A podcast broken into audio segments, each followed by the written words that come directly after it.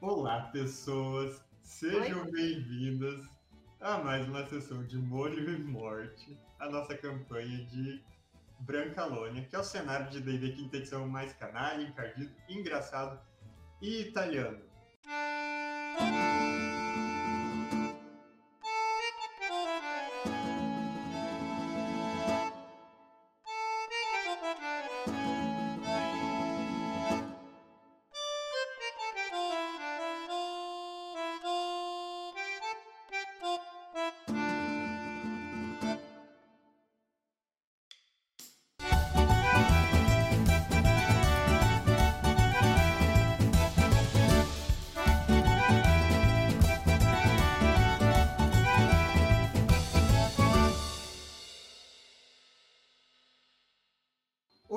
Paramos nossa aventura? Em uma festa. Mas como vocês chegaram nessa festa?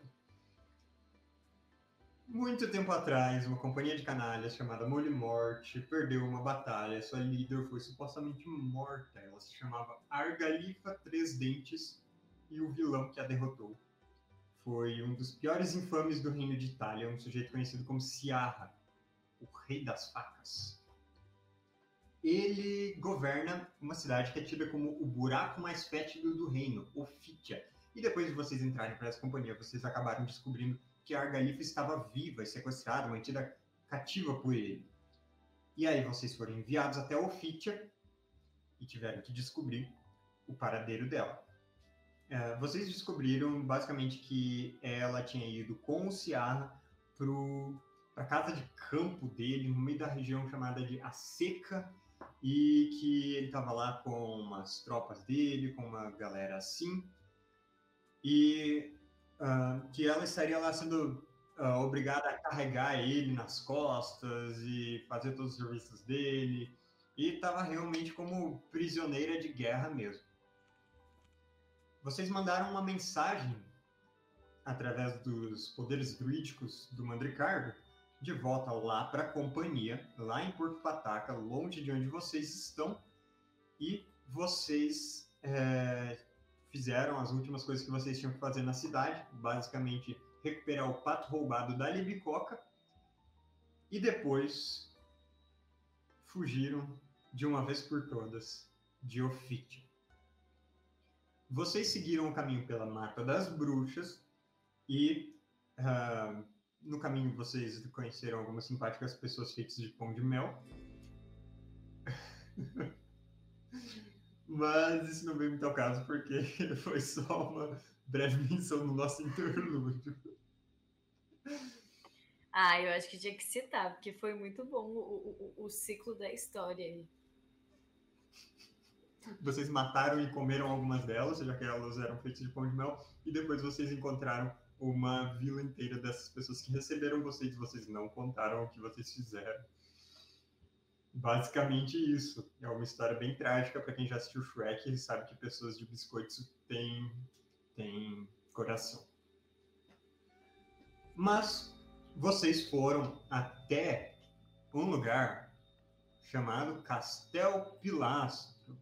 Então, ali no nosso mapinha, vocês refizeram esse caminho pintado de vermelho, só que dessa vez do oeste para o leste. Vocês acabaram lá em Castel Pilasco.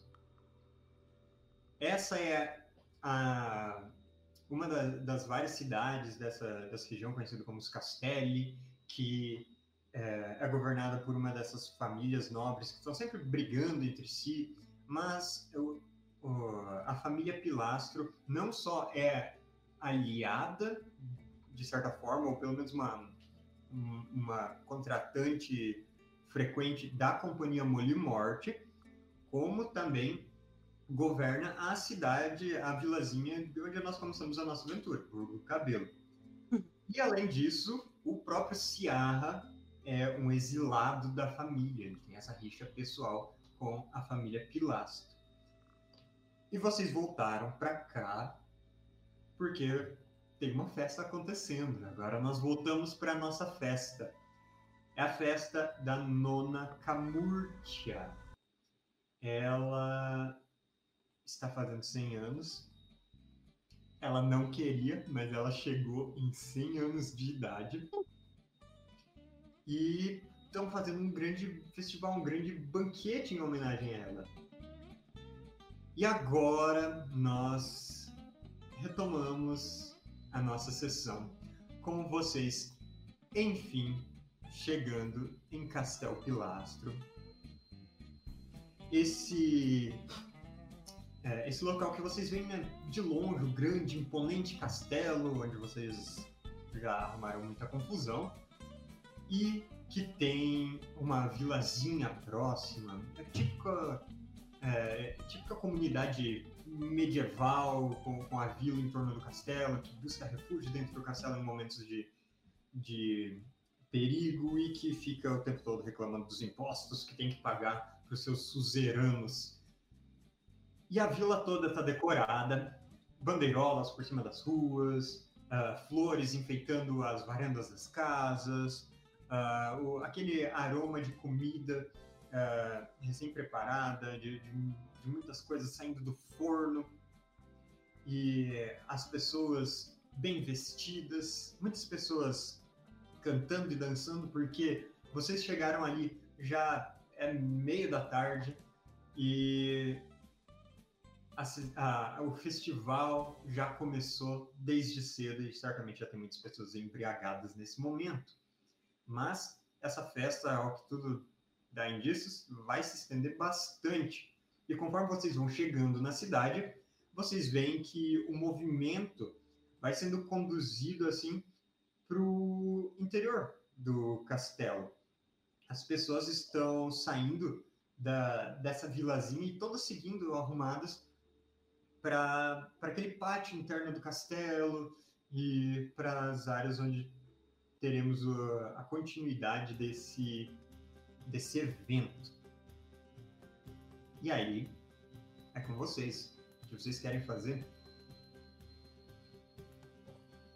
Eu já vou. O interesse é em ver os quitutes locais, pô. Está a comida.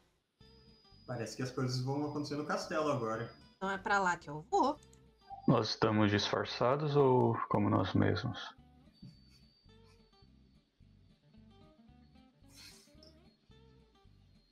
Hum.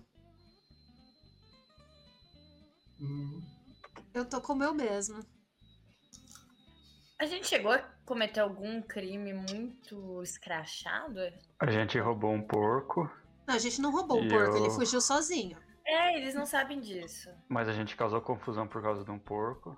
Vocês, né? Porque eu não tava no meio. Teve a atmosfera, mas... mas eu acho que isso não foi problema nosso também. O Panetone apanhou da mulher. Vocês cometeram muitas transgressões aqui, mas as mais graves delas vocês conseguiram convencer de que não foi culpa de vocês. Então acho que a gente não precisa. Ficou tudo na conta da incompetência do Berardinho. Claramente, claramente. Não tem nada a ver com essas coisas aí, não? Eu não cortei a barba de um cara. Ele tava tentando roubar os cabelos das suas costas, não? Não, isso foi no Feature. Mas é não, eu cortei, eu cortei, eu cortei a barba daquele cara do Rio.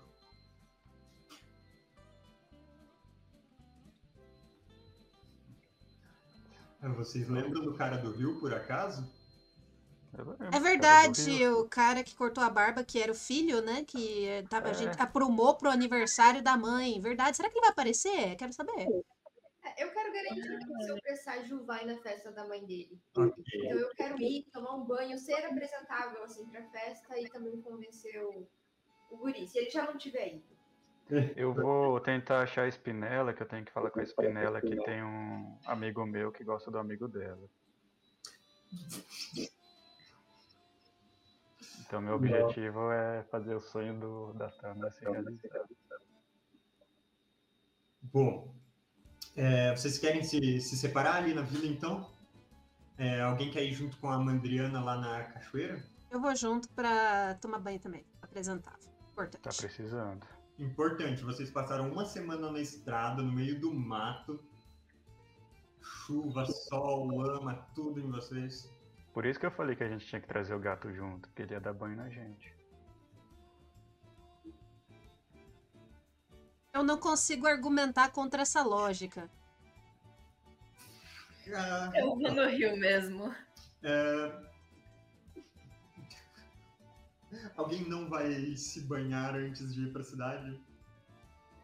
Não, meu caso é urgente. Eu tenho que conversar com a Spinella, é urgente. Então tá Panetone, passa só mais uma demão de. É o verniz do Panetone já saiu há muito tempo. Muito Não, isso daí foi sessões anteriores. Sessões anteriores. Eu já tive outros disfarces. Nesse, ah, tempo que ele tava fantasiado de marionete envernizado inteiro, é, ele teve a caspa mais estranha que vocês já viram, tá certo? Gente, é só pelo Santos que esse homem tá vivo, sinceramente. Vontade do Santos, hein? Inclusive, quem tiver pontos para gastar no canal da Pri, recomendo bastante vocês gastarem aqui na vontade do Santos, mandarem pro jogador que você vai se atrapalhar mais. Ah, muito bem lembrado, Sandro, o clipe da Hora de Casada, grande momento da, da sessão anterior. Esse clipe circulou durante a semana inteira no canal, é incrível. Qualquer é. mera menção a casadas, pá, o clipe. Mentira! A gente, a gente tá no, nossa live de Rei Amarelo gente, gente, eu não posso ficar famosa, minha profissão depende disso, entendeu? Eu vou ser séria agora. Pronto. Chega de piada.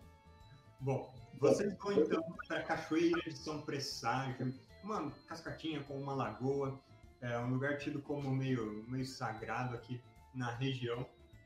E vocês já descobriram que esse lugar aqui é meio que uma farsa, né? Porque o tal do São Presságio era o filho perdido e morto da Nona Camurti há muito tempo, mas na verdade ele não tá morto, ele tava tipo uns 60 anos morando dentro da caverna. Então, é, vocês sabem que além de onde a cascata cai, é, nesse lugar de água bastante cristalina, né, tem uma cachoeira. E que é, vocês já tiveram algumas. Não tem uma cachoeira, não, uma caverna, foi o que eu quis dizer. Além da cascata não tem uma cachoeira, isso foi redundante. Enfim. e que vocês já tiveram algumas visões quando vocês mergulharam nesse lago e tal, previsões do futuro, que é, até onde vocês sabem, não se concretizaram. Concretizaram? A visão do passado se concretizou, a do presente também. A do futuro. Hum. A do futuro era simbólica. É. A pedra do moinho era o pato. Aquele bicoca agora carrega o pato na cabeça. Quem sabe? Bom, eu pulo no rio já que eu tô aí também. Me obrigaram a tomar banho. Vocês pulam no rio, ninguém tem visão é, do futuro, nada dessa vez. Vocês se banham para ficarem apresentáveis para esse esse jantar chique do aniversário da Nona Camurci. Tem gente vendendo coisa nesses lugares aí? Não, vocês estão bem afastados da, da vila, então só tem vocês, tem uma, né? Uma oportunidade para abrir um comércio aqui. Hein? Você queria falar com o, o seu presságio? Uhum. Eu vou lá bater na, na entrada. Tá. Você entra na caverna e aí tem aquele. É uma caverna estreita, né, pequena, e ela desce meio escorregadia para a escuridão. E o que você faz? Eu bato palmas e falo: seu presságio. Quem está aí? Sou eu, Mandriana. Você já tá pronto pra festa? Calma, que o Lucas tá rolando dados, ele tirou literalmente um 1 e um 20 em sequência. Hoje promete. O que foi essa acrobacia? Ah, tá. Eu tô nadando no rio. ele se afogou, mas logo depois ele conseguiu dar um mortal. então ele vai pular na água. Ele pá, bate na água e não afunda. Ele caiu bem numa pedra plana que tinha logo embaixo da superfície. Mas a partir de lá você pode fazer outra acrobacia maravilhosa. É...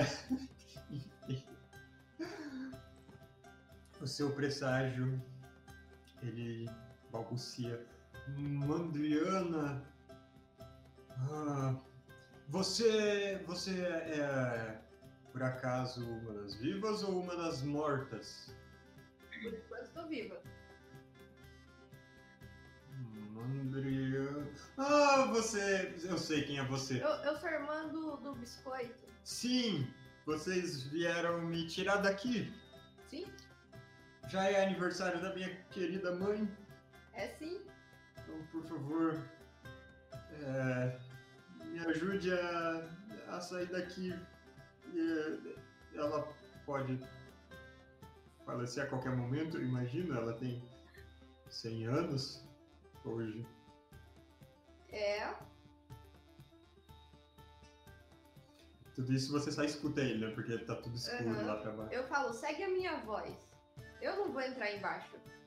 É, Eu não consigo sair daqui. Por que você acha que eu fiquei 60 anos preso aqui embaixo? Tá, eu desço embaixo. Precisa de uma corda? Na última vez vocês usaram cordas. Tivemos uma corda. Marca uma corda na entrada. Desce ali escorregando. E procura o velho. Ok.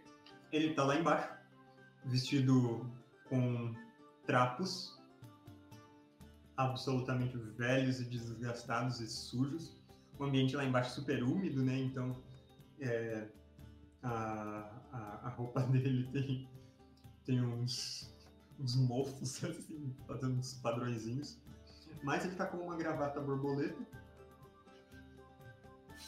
E o cabelo dele, assim, todo todo desgrenhado, ele tá pelo menos puxado assim pra trás. Super longo o cabelo, a barba dele, Que já cresceu de novo.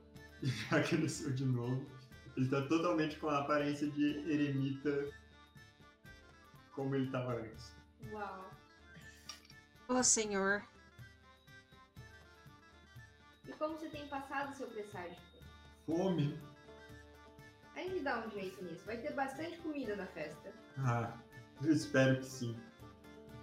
Ele dá uma esticada assim nas costas, ele estala, tac! E ele fica parado por um tempo, até que ele consegue sair dessa posição. A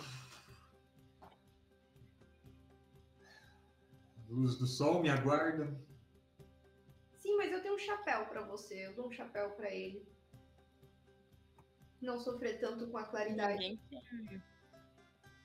Ninguém tem um ômega 3, alguma coisa assim pra dar pra esse homem? Um, um biscoito aí de vida? Bom, Podia passar uma mulher vendendo cogumelo do sol. Meu Deus. É, vocês tiram ele de dentro da A caverna. senhorinha. E ele fica ah, absolutamente ofuscado com a claridade do dia, que ele não vê há tanto tempo. Vocês até tiraram ele de dentro da caverna da última vez, mas ele voltou logo. Ele bota o chapéu. Ele tá muito fedido. Mas ele olha em volta. Hora de, de voltar para casa. Eu acho que a gente tem que dar um banho nele. uhum. Eu agradeço, meu rapaz. Ele vai para cima de você erguendo o, o sovaco cabeludo para você lavar. Opa, eu já, eu já agilizo lá rapidão pra dar um. Lava jato de idoso. Lava velho, sei lá.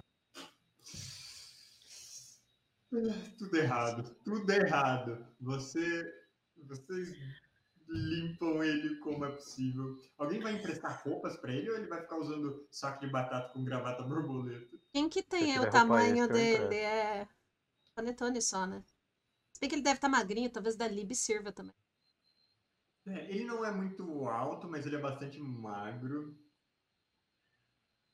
Então, Bota umas roupas do. Eu tô com a minha fantasia de padre ainda na mochila, se ele quiser. E a mãe dele vai pensar que ele podia pra ser juntado com a igreja. ele agradece, usa a fantasia de padre. Fantasia de padre, né?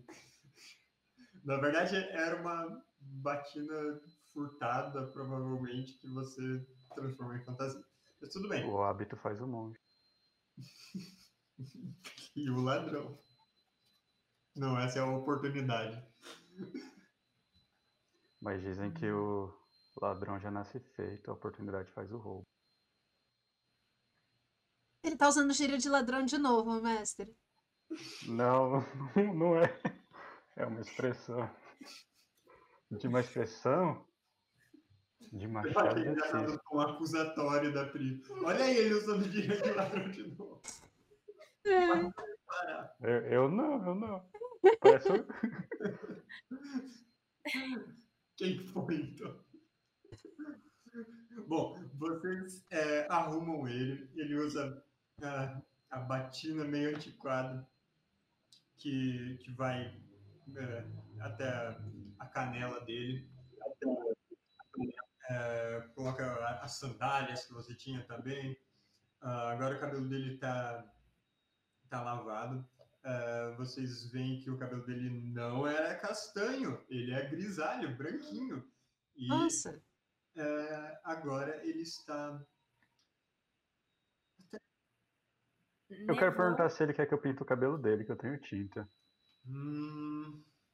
Gente, parou de arrumar esse homem. Na... Não. Deixa ele desse jeito aí, que é pra gente provar nosso ponto. Não. Ele tem que estar tá com cara de quem morou numa caverna. Eu acho que Limpar ele. Mas ele tem que provar que ele morou numa caverna, mas os milagres deixaram a aparência dele sem envelhecer, sei lá, tô esquecendo as palavras. Como uma santa que morreu e ela morreu, mas ela estava enterrada e ela estava igual quando ela morreu. Só que morta e não viva. Sim. Uh, eu não sei exatamente o que você quis dizer, mas eu acho que, que eu estou pronto para ver minha mãezinha de novo. Seu presságio, poderia me dar uma dica do que sua mãe gostaria de ganhar de presente? Hum. Ela é uma pessoa muito religiosa. Eu acredito, ela, ela, ela era na minha infância. Hum. Ela gosta de, de livros com iluminuras contando as histórias dos santos. Ela gosta de relíquias. Eu tenho uma relíquia na minha bolsa. Eu puxo um bigode e falo: esse bigode é bigode de São Tarcísio. Joga enganação. Nossa, não, tadinho, gente. Esse homem já tá muito enganado. É um belo bigode enorme, uivo, mas foi roubado do seu inimigo. Bom. Lucas, você tem exatamente 10% de chance de conseguir aplicar essa mentira nele. Infelizmente. Eu joguei o dado. Nossa, foi por um. A gente não foi. Bom. Então retiro o que eu disse. Você mostra o bigode para ele. Ele olha para você e fala: Tenta a sorte. Se colar com ela. É que São Tarcísio não era ruivo, né? Talvez eu me enganei o santo. Ela conhece todos os santos Bem que eu acho que não existe de cores salteados, provavelmente conheceu alguns em vida, antes de serem canonizados. De qualquer forma, nós chegaremos até lá em alguma. Nós iremos de carroça, iremos andando. Gente tem carroça. A gente tem uma carroça. Vocês têm uma carroça. de carroça. Que chique. Muito bem. A carroça tá limpa? Não. Limpa a carroça aí, Tâmara.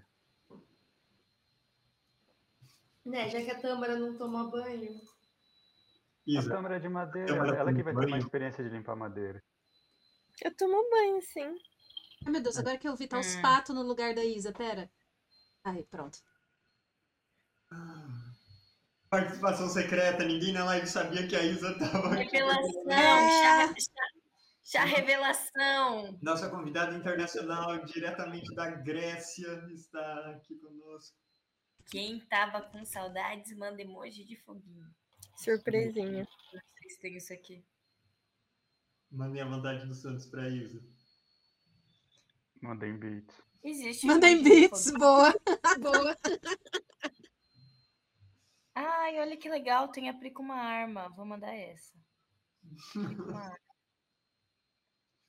Eu não tô conseguindo mandar.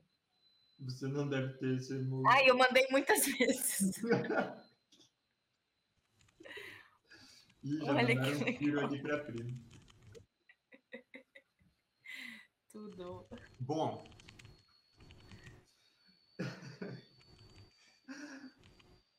Onde a gente estava mesmo? Ah, é. Tá bom. Vocês limpam a carroça e agora podem ir para a vila. Uh, Pera, mas se a gente limpou a carroça, a gente ficou sujo, então vai ter que tomar banho de novo. Para acabar a festa nesse ritmo. Já tá caindo a noite quando vocês finalmente conseguem ir para a vila e todo mundo foi já pro castelo. É, as casas estão todas fechadas, né? As pessoas foram já para sua pra grande comemoração. E é, vocês veem um vulto. Sabe quem vê esse vulto? A Tâmara vê um vulto no escuro. É, porque, além de ter visão no escuro, ela tá com uma percepção passiva super alta agora, graças ao talento de nível 4 dela, talento de observador. E ela, é, o que a Tâmara vê é que entre duas casas, tipo, no, no espacinho, assim, meio, aquele terreninho meio enlameado entre, entre as casinhas, tem algo baixo, com olhos amarelos, observando vocês no escuro e, tipo, dá um grunhido baixo. É o gato? É o... Não, o gato não tem olho amarelo. O gato dele, é, o olho dele era verde.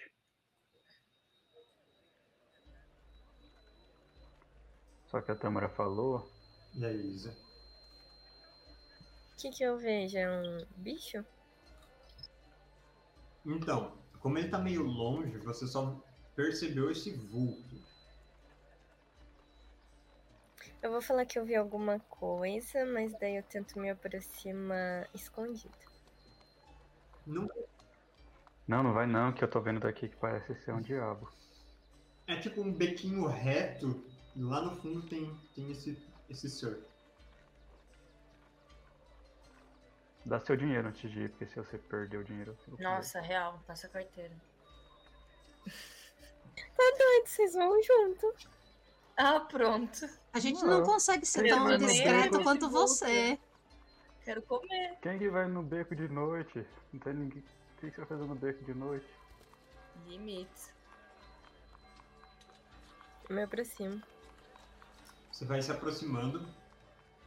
E agora que você vê que o que está lá no escuro, olhando vocês, meio baixo, assim, perto do chão, com esses olhões amarelados e dormindo baixo, é um corpo amordaçado. Um porco? Amordaçado? Ele tá amordaçado como se fosse gente, como se fosse para ele não falar. As patinhas estão amarradas, ele tá tipo. Com uma maçã na boca? Lá atrás. Ajuda o porco, ajuda o porco! Não, ele não tá com a maçã na boca, ele tá amordaçado com um pano mesmo. Aqui. A Tâmara lembra quem é esse porco? Esse é o porco que o Mandricardo libertou aqui na, na vila. Ele sumiu, aparentemente viveu altas aventuras. Vocês encontraram ele, acho que no caminho de ida e de volta de Ofícia. E ele. Uh, ele se tornou um, um, um, sujeito conhecedor de, de suas vontades e, e, e, dono de si mesmo agora. Mas ele tá ali amordaçado e amarrado.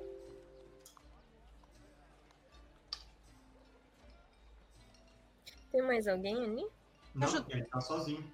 Ajudar o porco Osvaldo. É, a gente vai lá. Eu não lembro se esse porco tinha nome. Agora ele tem, Porco Osvaldo. Agora porco ele... Osvaldo é um bom nome para um porco. Eu fico me perguntando quantas inconsistências a gente tem ao longo dessa campanha toda. De tipo, nossa, eu não lembro o que aconteceu. Então vamos fingir que foi isso que aconteceu. Eu tenho anotado no meu caderno 57. Então essa é a 58. É, o Porco Osvaldo é, tá amordaçado, né? vocês se desamarram, é, soltam isso na boca dele. E ele começa a grunhir igual um porco, que o Mandricardo prontamente entende como ele é, falando: ah, obrigado, obrigado por me salvar. O que aconteceu com o senhor, senhor Porco Osvaldo? Eu. Eu tava uh, andando aqui pela cidade, planejando eu ajudaria a, a trazer a, a liberdade aos meus companheiros de chiqueiro, mas eu, eu avistei atividade suspeita nesse beco.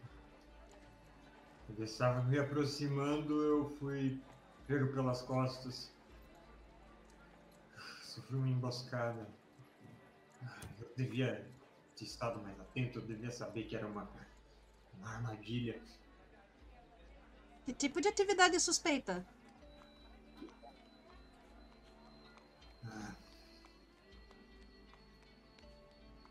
Dois sujeitos encapuzados conversando. Eu, eu vi o, o brilho do aço na, nas mãos deles. Eu vi o olhar furtivo que eles lançaram para mim. Claramente não estavam querendo não, não tinham ideias boas para cá. E o senhor lembra de alguma. O senhor lembra de alguma característica distinta desses sujeitos? É... Humanos. Hum...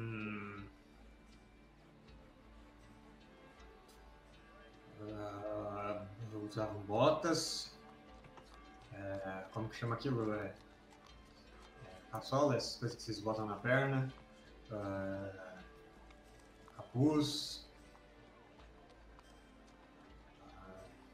Eles tinham cheiro do quê?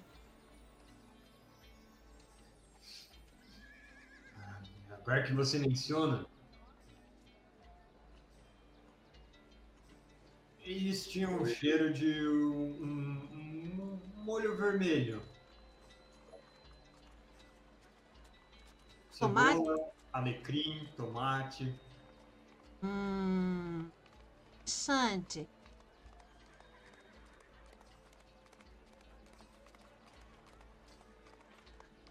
Ok, mas o senhor tem que tomar cuidado.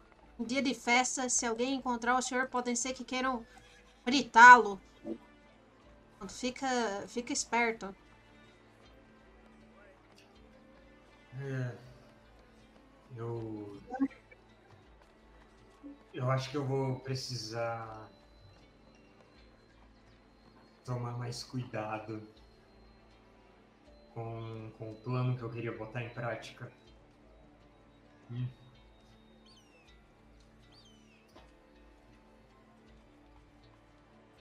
Cuidado aí.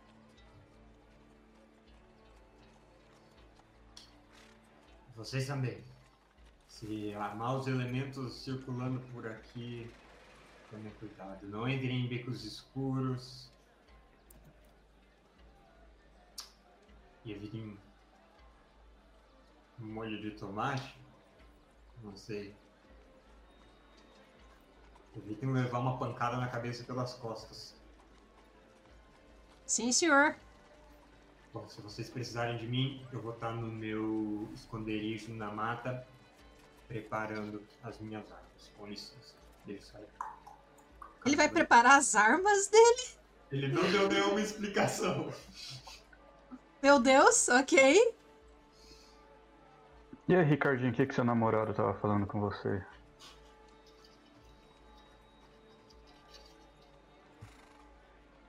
Oh, os relatos do porco são o seguinte: foi atacado pelas costas, dois sujeitos suspeitos com espadas e cheiro de molho de tomate.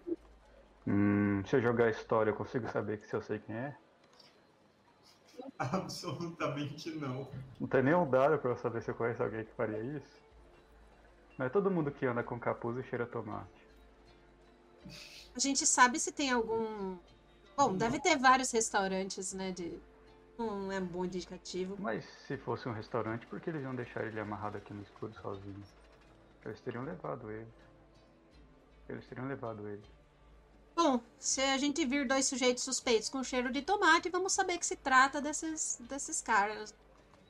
Você tá cheirando um pouco tomate. Ou não, tomei banho. Então é a Tâmara. Vamos pra festa? Espera que a Libicoca e a Mandriana estão conversando lá atrás. Espera elas voltarem. Eita, pega. Não tem problema. Vocês vão continuando a, a subida pela vila até chegarem no castelo. Conforme vocês vão se aproximando, é, né, a noite termina de cair, agora já é, ali está bem mais iluminado. Tem vários tipo, postes assim, de, de madeira que foram colocados com, com tochas para iluminar a entrada do castelo. É, não tem guardas apostos tipo na frente como normalmente teria, né, para impedir a entrada de pessoas, mas é, tem muita gente ali. Toda a vila está por ali e vocês encontram uh, uh, vocês encontram vários rostos que vocês viram aqui na cidade antes, tipo circulando por ali. Uh, Uh, conversando juntos em pequenos grupos, sentados em bancos que foram colocados no pátio do castelo, tem, foram colocados é, colocadas algumas fogueiras para aquecer as pessoas durante a noite, e algumas pessoas estão assando algumas coisas em cima dessas fogueiras com aquelas é, aqueles espetos girando uma manivela e tal. É, tem é, tendas coloridas e também muito iluminadas com lamparinas penduradas é, e vocês veem que tem de tudo por ali. Tem barracas de floristas, tem, é, parece que um, um, grande bar quadrado, um balcão quadrado com, com vários barris ali no meio. É, tem vendedores de comida, tem é, jogos de festa, daqueles tipos de, de jogos de, de feiras, de carnavais. Tem um pouco de tudo nesse local e parece que o grande banquete mesmo vai acontecer dentro do castelo daqui a algumas horas. Mas no momento a festa está toda concentrada no pátio. Vocês conhecem bem esse pátio, vocês já lutaram ali. e vocês uh, veem que o lugar está tá completamente alegre e festivo. É, e ali sim, ali dentro, junto com as pessoas, tem, tem os guardas do castelo, né, uniformizados, todos bem é, como posso dizer, uniformes limpos, armas polidas, esse tipo de coisa. Todo mundo causando uma boa impressão. Né?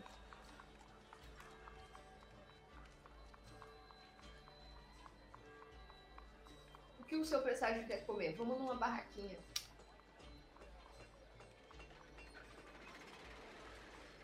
Oi, Bel. Você voltou? Nossa.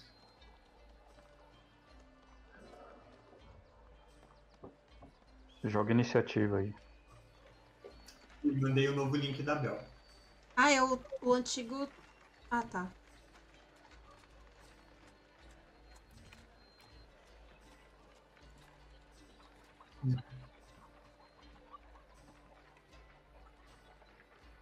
Bel 2, Bel 3. Os links. Sim. É, o, o seu presságio ele olha em volta e vocês percebem que ele tá com lágrimas nos olhos.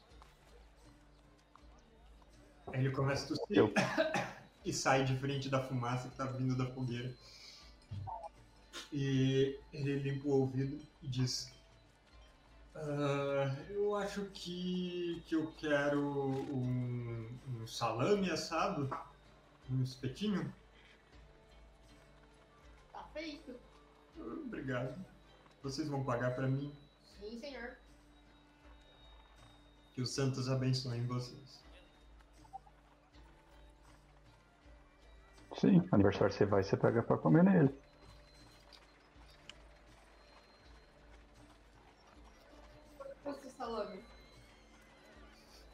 Todo aniversário que eu fui era assim, não é assim não no que vocês foram? São milionários e estão cobrando ainda a galera no aniversário. Mas é claro. É, e, e, parece que, o, que ele escolheu assim, uma coisa meio cara ali, os, os petinhos com, com salame, umas outras coisas. É, vai sair uma prata. Pergunta se não tem desconto se ele é filho da, da aniversariante. O cara que tá atendendo vocês, ele fala, é, essa é boa. Hum. Vence seu pai. Valeu a tentativa. A gente não tem que levar ele lá apresentar pra, pra senhora? Não. Acho não, que a gente precisa Acho que a gente tem, né, que... É que fazia 60 anos que ele não comia, ele tá comendo. É. Ele Importante. Tá é, se deliciando no, nessa comida que ele não, ele não come praticamente nada há muito tempo mesmo, porque ele era sustentado pelas bênçãos do céu, coisa assim. Nossa. Naquele tempo que ele estava na caverna. Então. Só com a base de maná. É. É. Mas não era a mãe dele que dava o maná.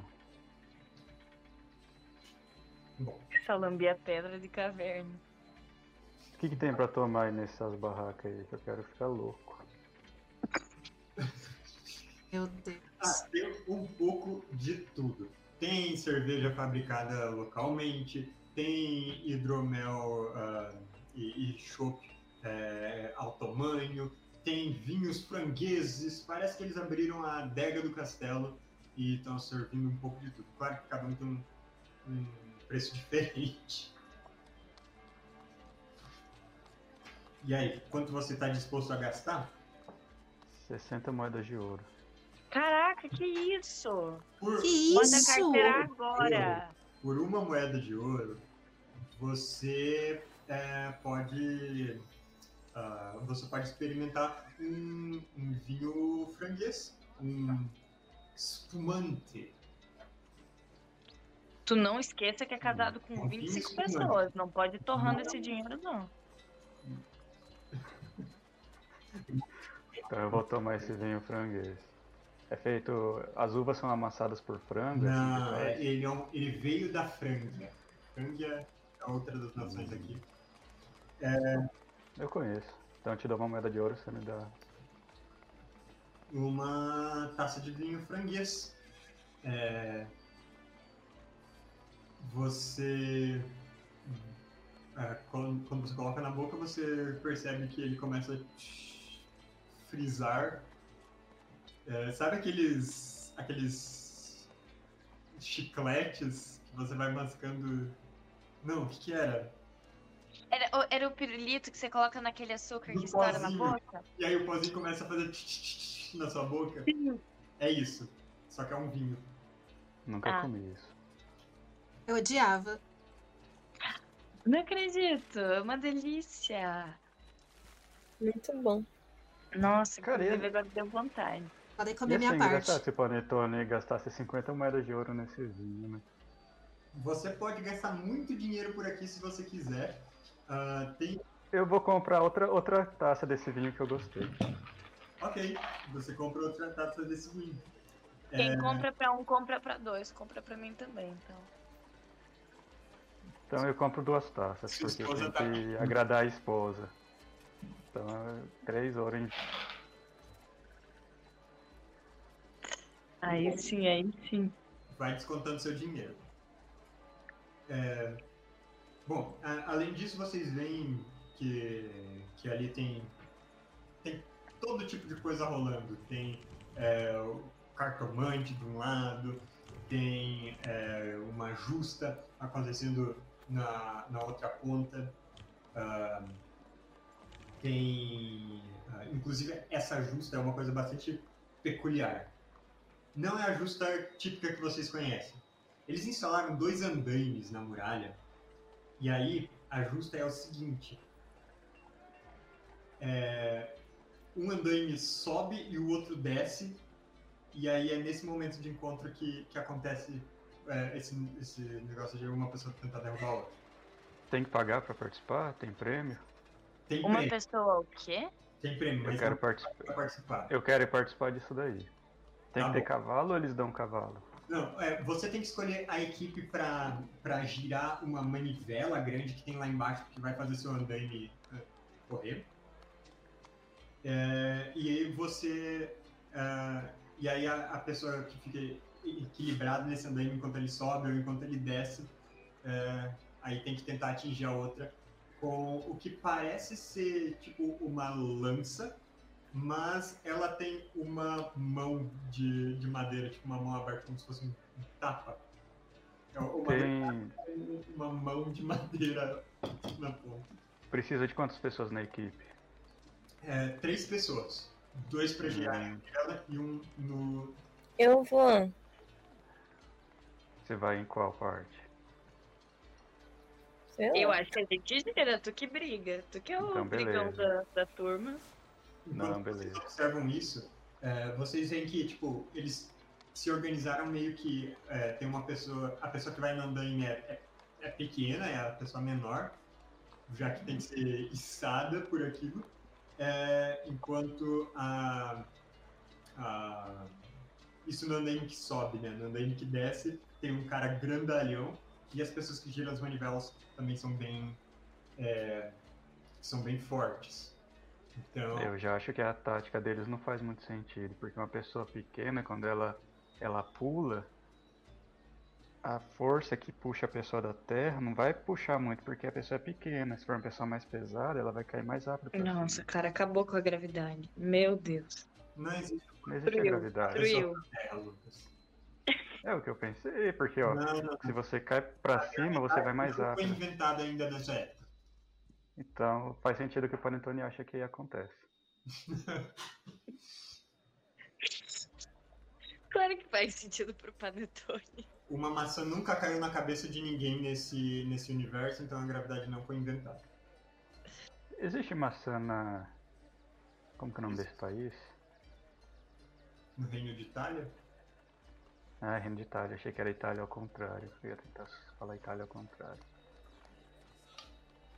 vocês, enfim, vocês veem que a organizadora dessa justa, é, ela tem um grande chapelão colorido com uma pena também. E ela pergunta: Vocês querem entrar na fila para participar? Mas com toda certeza, senhora Dona Persona. Filomena Persona. Eu mesma. Eu beijo a mão dela. Hum. Ela. E a mão dela é de Ela madeira. ficou olhando pra própria mão.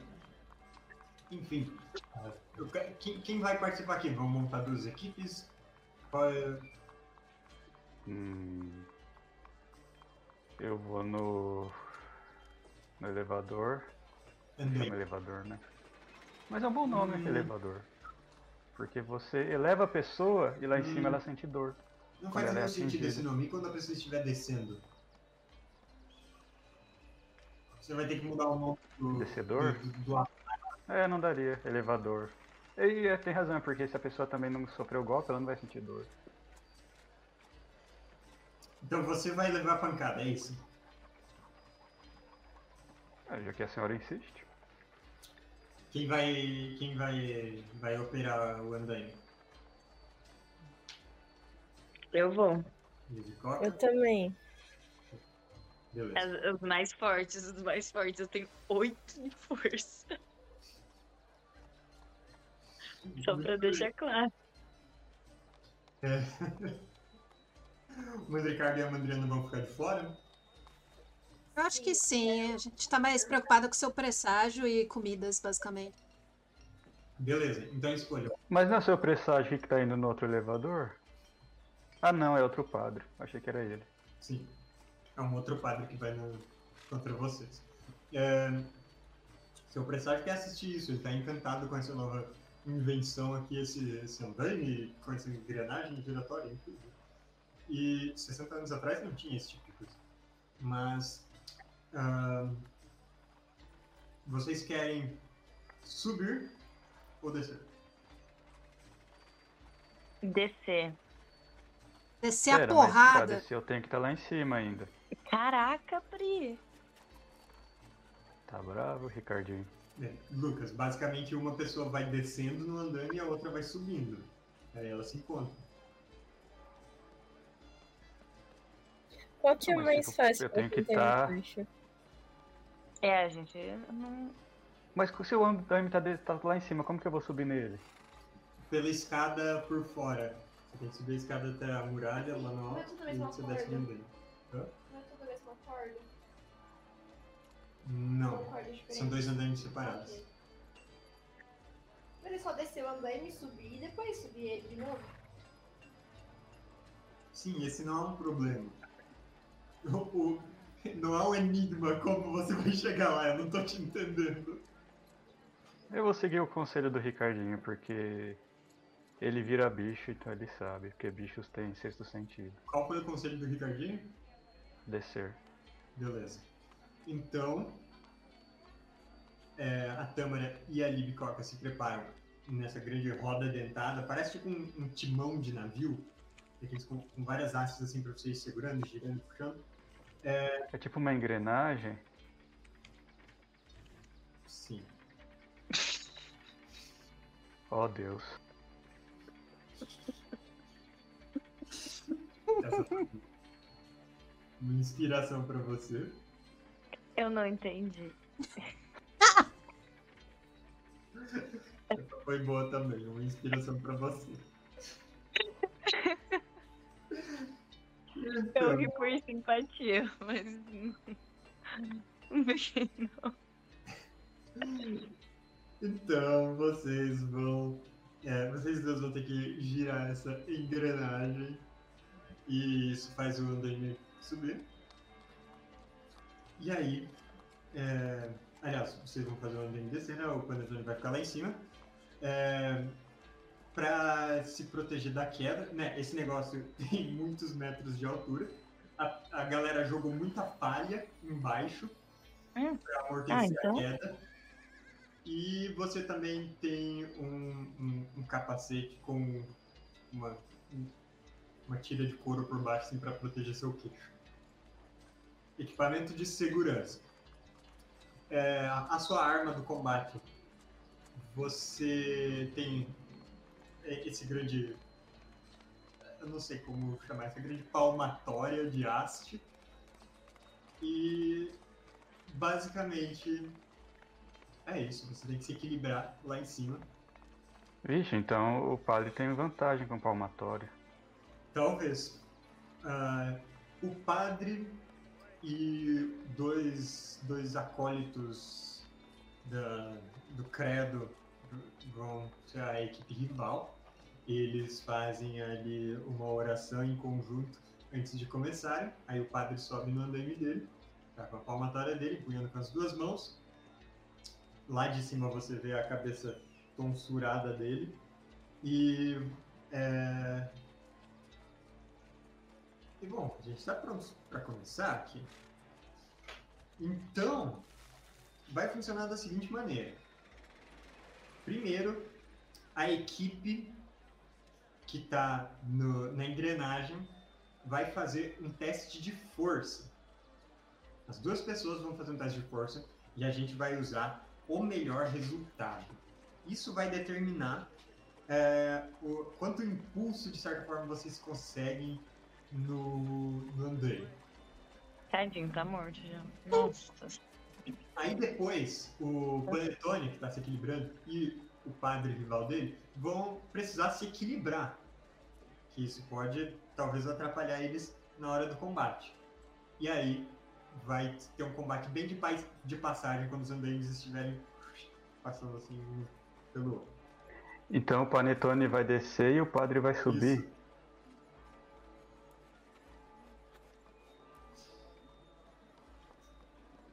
Eu não sei do que você tá rindo, é uma competição absolutamente séria. O padre tá muito concentrado.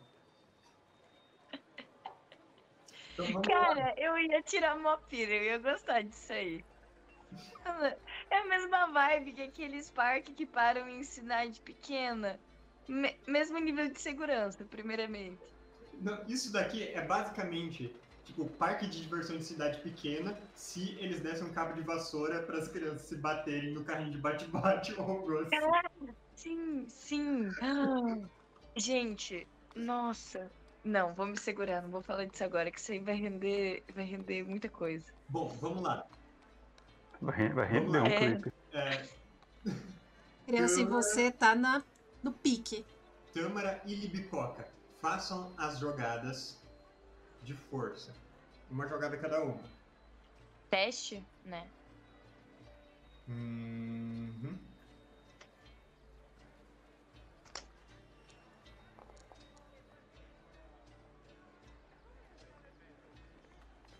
Oh, olha aí, ó. Com, com Olha. medo de virar viúva. Vocês vão usar 17. o 17 da Libicoca. Aí deixa eu rolar aqui para os seus rivais. Então, 11 e um 16. Beleza, vocês vão ficar no mesmo dado. Tá vendo? Ok. Então vocês começam a girar aquilo e o andaime do panetone vai descendo. E às vezes ele dá uns solavancos e esses solavancos podem desequilibrar o panetone. Enquanto isso, o andaime do padre está subindo. Vocês vão girando e vocês vão ganhando velocidade e eles estão começando a passar. Isso vai dar pelo menos um, um pequeno, uma pequena inércia para cada um. Panetone, agora eu preciso que você faça uma acrobacia para se manter equilibrado. Ah, ele é bom nessa.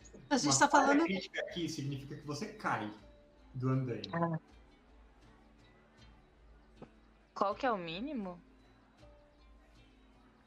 Pra não morrer? Tem, Dois. Ele precisa de um 12 para se manter equilibrado. tem desvantagem porque eu tomei vinho com pepino? Não, você não tá ficando bêbado. Você é imune a ficar envenenado. Olha! Eu nunca tinha pensado.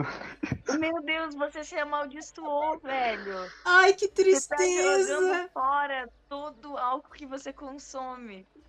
Mas ninguém precisa saber disso, então eu vou fingir que eu tô bêbado. Nossa. Ah, Acrobacia. é o, é o placebo do álcool, né? Tem também. Nossa. 9. Você falhou. Eu vou usar a inspiração. Então use e joga de novo. Eu gosto que sempre que eu dou inspiração pro Lucas, ele usa no teste seguinte, toda vez. É porque eu sou ansioso, eu não gosto de ficar pensando que eu tenho inspiração, eu tenho que gastar logo. A parte triste é ele sempre precisar usar logo no teste seguinte, tipo. Né? Ali é a crítica. Muito legal. Caraca! Mas Nossa! você usa o melhor resultado, que é o 9. Ah, Então, não, cuidado. não. Eu achei roubado isso aí. Mas essa é a regra do inspiração? Olha o padre. Caraca. Ok, vocês continuam no mesmo dado de novo. Eu acho que ninguém Obrigada tava muito preparado, né, pra esse Os dois solavanco. estão meio desequilibrados e tendo que usar esse bastão pra sabe, tentar manter o equilíbrio, se apoiar na parede com ele. E vocês quase caem lá de cima. O Panetone tá assim com o pé bem na bordinha do andaime. As cordas do andaime estão chacoalhando um pouco. Mas vocês estão frente a frente quando vocês se dão conta. E agora, Lucas, faça uma jogada de ataque com desvantagem contra o padre. É, Ataque de espada? Força. Então eu faço a força.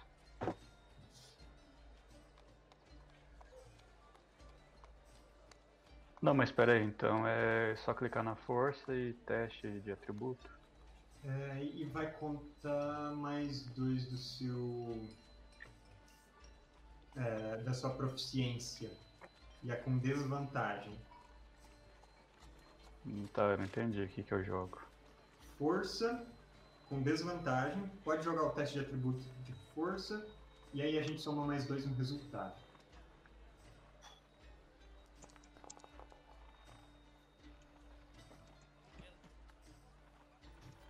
Vamos ver aqui. Nossa! Caramba, o padre caprichou demais. é, é, o padre te atingiu, mas aí, isso ainda pode. Você talvez ainda atinja o padre. Escolhe aí a Bel ou a Isa pra rolar pra você um D8. Você- Eu vou jogar um dado pra escolher. Então joga você mesmo um D8.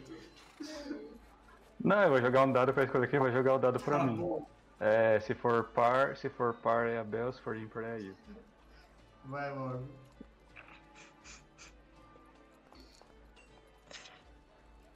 É a Bel. Vai, esposa.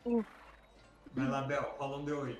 Você tem que tirar no mínimo 4 pra ele atingir o padre também. Nossa! Nossa! É o Aí, ó, ó, É um o medo, casal, o hein? medo- O medo de herdar Viu o que acontece, ó? Se ele morrer. O que acontece quando você paga um, um copo de vinho pra esposa? O padre tava melhor equilibrado e ele pá, bate bem na barriga do Panetone com aquela mão de madeira. Vocês escutam o som de um tapa ecoando pelo pátio do castelo. Nossa, cara. E vocês escutam o uh. Mas vocês deram um impulso assim de última hora, que daí fez o andaime descer mais e o Panetone bate de cima pra baixo. E com esse impulso ele acerta o padre também. E agora os dois Nano. vão fazer uma jogada de acrobacia com desvantagem.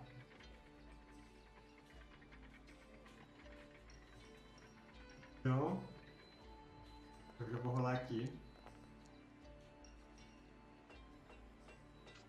Petrone tirou um 12, que é exatamente sucesso, e o padre tirou um 6. Aí sim, aí sim. Abrir uma vaga de padre. Isso significa que o Panetone não cai do andaime, mas o padre é atingido. Ele cai de costas naquele monte de feno, a palha sobe pra cima é, nessa nuvem e o Panetone consegue se manter equilibrado até o andaime descer, enquanto o andaime do padre continua subindo se erguer. Você, Já que, o Pan... vocês foram os. Já que o Panetone brigou com a igreja, ele pode fundar uma religião? Você é um herege? Isso não parece certo. Bom, ah, vocês são condecorados com uma pequena coroa florida. Esse é o prêmio. Vocês ganharam um. É isso? É, sim, uma coroa de flores trançadas, bem bonitinha. Ah, eu achei, que era Ah. uma velha, eu achei que era uma velha, uma coroa. "É, mas não vai caber na carroça. Mas é pros três? Cada um de vocês, sim. Ah, tá. Nossa, podia ser eu vou, eu dinheiro, vou usar né? a festa inteira. Não, mas essa coroa é. Quanto vale essa coroa? Dá pra vender? É um prêmio. Eu vou usar pra sempre. Ai, ai. Enfim. Vocês continuam a sua. É, vocês continuam aproveitando a noite. E né, isso já, já deu alguns minutos, tem outras coisas que vocês podem aproveitar. Ah, vocês veem que o, o aqui na, na- nessa festa está um conhecido de vocês. Aquele capitão que vocês conversaram, vocês ficaram na, na, é, na pousada dele. Eu esqueci agora o nome da pousada dele.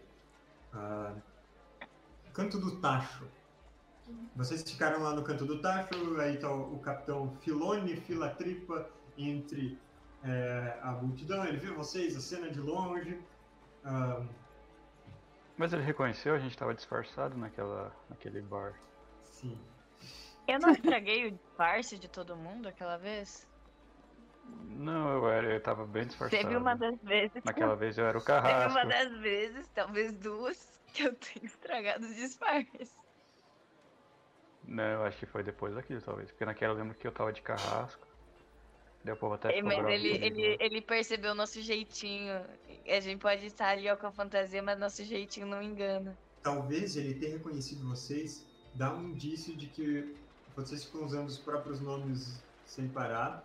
Alguns de vocês não participaram desse disfarce e os disfarces de vocês não eram exatamente os mais disfarçosos.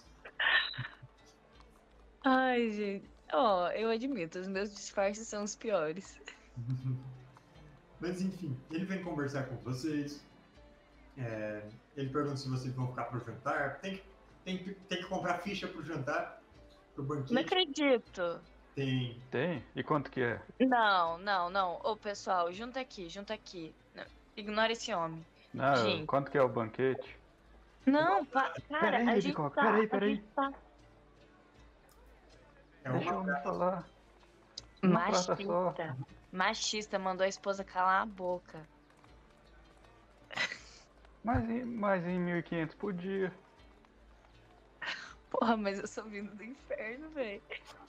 Eu tô me sentindo monarquista agora. Eu vou perguntar, vou perguntar se a Lady Coca não usa saia. Nossa, cara. É, gente, a gente tá com o filho da, da mulher aqui. Ele é, é a nossa passagem pra não precisar pagar coisa nenhuma aqui. Não, mas Porque esse dinheiro tá vai pra pagando caridade. Esse dinheiro vai pra filho da mulher? caridade. Caridade, que caridade. caridade. velho. Seu presságio. Caridade. Caridade do bolso deles. Não. Não, você tá sendo herege. Como diria o Sim. Hobbit Compoteiro que passou correndo Sim. e falou que eu era herege. Todo, todo bom demônio é um anarquista. Ô, Mandriana, você não acha que a gente deveria pagar o dinheiro? Mandriana confirmou. Cadê a Mandriana? Ela caiu já faz uns 10 minutos. Não, ela tá aqui. Tadinha, foi, tá aqui foi, Não foi lá lutar com a. Foi lá lutar nos elevadores e ninguém segurou o negócio, ela só caiu. Mas pergunta pro capitão se ele não vai pagar.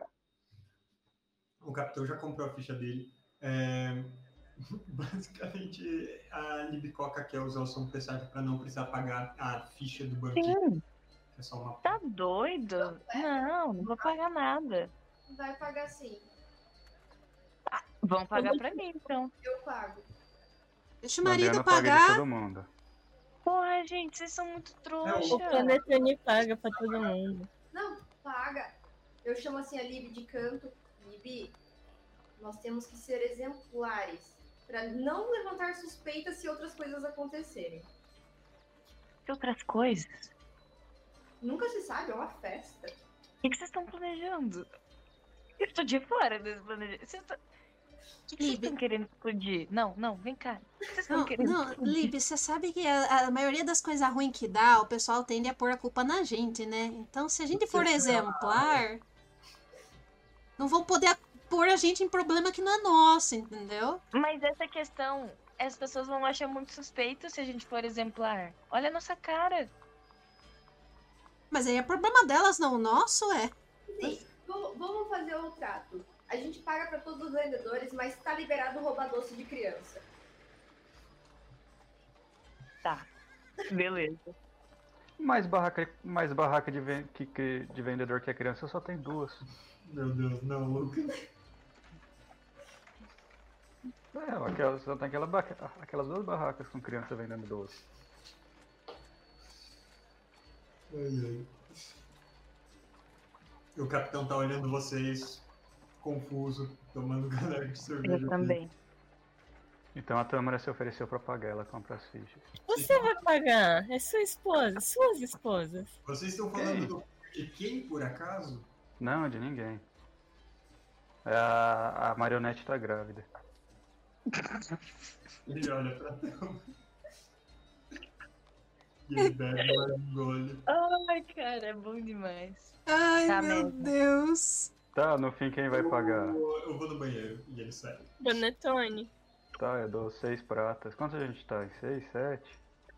Sete com o, o, o, o presságio.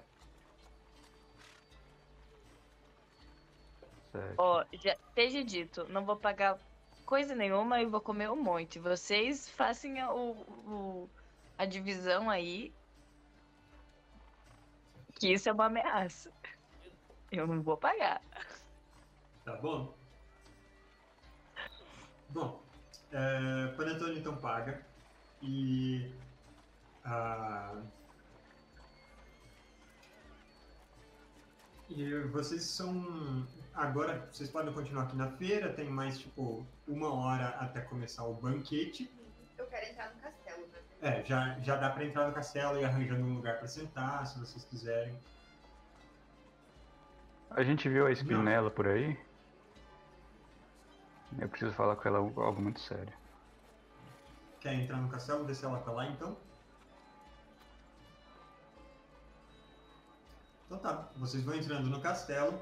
Ah, tem uma antessala com portas à direita e à esquerda. À esquerda parece a cozinha, à direita são corredores que levam para outras partes do castelo. E em frente tem uma grande porta aberta, todo decorado com um arco de é, cheio de, de fitas coloridas e coisas assim. É, e além dessa, dessa porta decorada, tem o grande salão de banquete, aquele salão comprido, cheio de mesas, é, um monte de gente se sentando, conversando, ah, um lugar bem aquecido. é, algumas pessoas já estão bebendo e, e comendo uns pedacinhos de pão ali.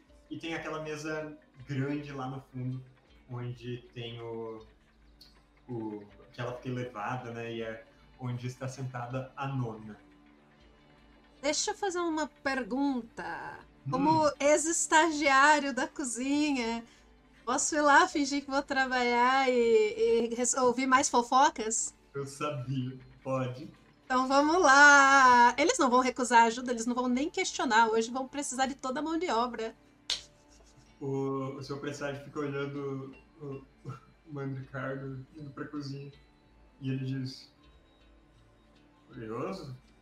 Os modos realmente mudaram de 60 anos pra cá. O rapaz pagou pra ir trabalhar. Tempos modernos. Precarização, isso aí. Precarização, tô falando. Vocês querendo pagar as coisas. Tá vendo? É mais Mas- suspeito a gente fazer as coisas direito. Bom, e os Não, mas é porque ele não vê o mundo há 60 anos, mas é isso mesmo que acontece. Mandriana mesmo não comprou a carroça trabalhando, algo assim, ou sei lá. Inclusive, é, eu, eu mandei é, um, um artista de iluminuras fazer essa ilustração aqui. Ela não é de 1400 e pouco, não. É uma ilustração que eu absolutamente mandei fazer para representar esse ambiente em que vocês estão. Se a gente parar pra pensar no dia em Uau. que os ônibus estão de greve, as pessoas têm que ir de Uber pro trabalho, totalmente a gente paga pra trabalhar, não é mesmo? Sim. Então não tá tão errado. Não, não tô nem fazendo piada aqui. Então você É. pagou realmente pra fazer esse desenho? Não. Ah, O que o resto quer fazer? A nona eu preciso achar a espinela. É, ela Caralho. deve estar assuntos. Oh, Eu não entendi o que a Luísa falou. A nona Camurtia, ela deve estar lá naquela mesa grande lá nos fundos. falou. Tá, e quando a gente vai fazer o chá revelação do filho da nona? Mas ela não tá Se vocês grávida. quiserem esperar um momento bem dramático, antes de começar o banquete, vai ter tipo um, um discurso, alguma coisa assim. Justo, eu espero então. Eu vou entreter o. Sim, eu- É isso aí. vamos achar, vamos achar a espinela, porque a gente tem que. Eu, eu quero. Eu quero Ajudar então aí, né? pagar algumas crianças pra. Pra depois elas reagirem em, choque quando for fazer uma revelação, entendeu? Ok, quanto você quer pagar elas? Pouco, mas várias. Em Não era você que não queria gastar dinheiro, que não valia? Não. Comida não vale a pena. Faz, faz, as, Comida você faz as rouba. crianças. Você rouba. Faz as Eu- crianças eu reagirem investi- na força. Não, ei, calma lá. Comida não. Eu tô investindo na arte. Isso é investimento. Entendi. Crianças atrizes. Trabalho infantil. Bom, se é, se é nesse sentido, eu dou razão pra você. Que horrível.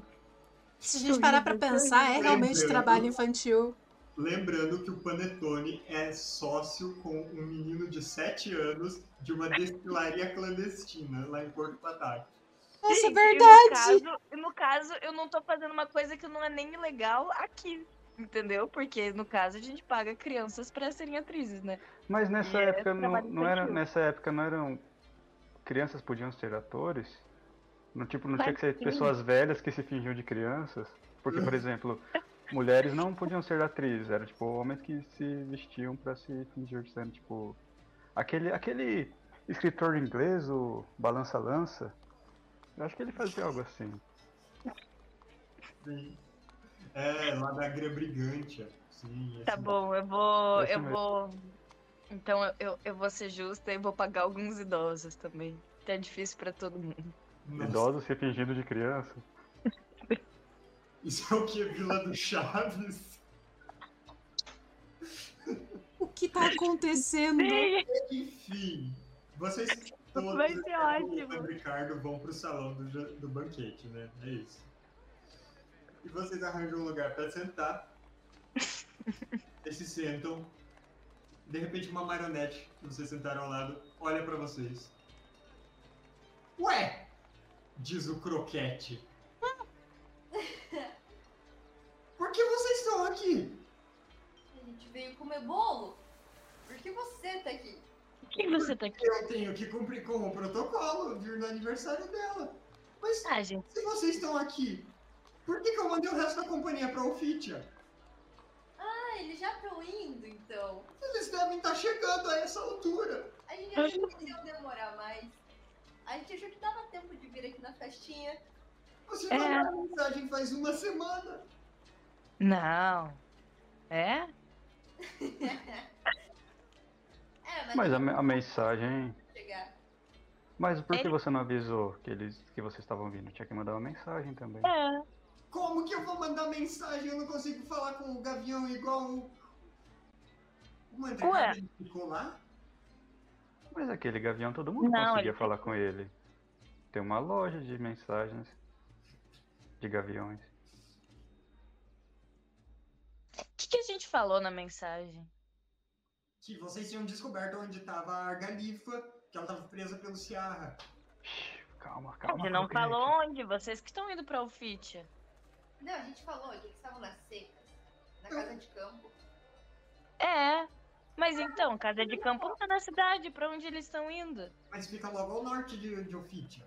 Ai, não. Então podem ir lá. A gente te escolta depois. E a gente vai todo Ah. mundo junto. Deixa eles irem na frente. Não, a gente tava trabalhando até agora. Não tava no escopo do nosso trabalho salvar. A gente tava lá, reconhecimento de território. Tá tudo, ó, tá tudo dentro dos conformes. A gente fez nosso trabalho. Mandamos uma mensagem agora, eles que resolvam. Nosso tempo de descanso agora. Que isso, chefe? Não, não, não, não foi isso que a gente combinou. Me mostra, me mostra o documento do combinado. Eu tiro o documento do combinado. Ele pega o documento da sua mão. É de fato ali no artigo 2 do parágrafo 5 acho que o que a Lib tá dizendo é verdade. E outra, como é que a gente ia lutar só nós? Não, isso não é desculpa. A gente conseguiria lutar, mas a gente seguiu o contrato. Você não tá ali, o que, que você tá falando? Como eu não tô ali? Você foi falar com a mulher. Não, eu tô aqui sim. Ele tá ali. É, o croquete enrola o, o papel do documento, devolve pra Mandriana e bate a cabeça na mesa em frustração. Toca. E. Ele suspira. Já, já tá me dando azia. E o banquete Nossa. começou. Pô, a gente ainda fez o favorzão de eliminar um dos potenciais caras que iam atrapalhar a missão. Hoje. Ah, não. Você não sabe quanta gente a gente matou por você. Quem vocês mataram? Ninguém, que isso? Quem falou isso? Ó, Calma, Ele croquete. segura você pelo braço. Quem você. Quem, quem você. Ninguém, brincadeirinha, que isso? Claro que não. Eu acho Vai que eu mencionei que o Flávio Flagelo tinha morrido, né? Flagelo morto, Pantogamputo, alguma coisa assim. Na mensagem? Eu acho que sim. Ué, Ricardinho, você foi na cozinha e eles estão fazendo você trazer as comidas aqui? Achei que você ia cozinhar e não sabe trabalhar de garçom. É porque a gente ouve muito mais fofoca andando, né, pelos lugares. Hum, Ah, então, então vai lá e traz um, traz um vinho aqui. Eu achei que ele pelo menos tinha ficado em, em Ofitia. Quem? O Mandricardo. Não. Por que, que eu é ficaria naquele lugar horroroso em vez de, em vez de vir pra festa? Porque, Quem ficou lá foi o Diodoro. porque vocês dizem que vocês. Quem é Diodoro? Como se você não conhece o Diodoro?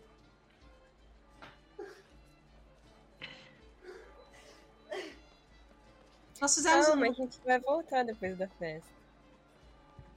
Não se preocupe, nós temos uma base sólida aí no Fitia. Tá tudo dentro do plano, cara. Ó, seu croquete era o seguinte, se a gente engajar assim, mais briga, a gente ia tudo morrer. Dá um tempo, dá um tempo. Vamos com calma, ok? Agora deixa eu voltar pra cozinha, com licença. Inclusive, inclusive, é, o VR vai cobrir as fichas do jantar, Croquete? Ah, não.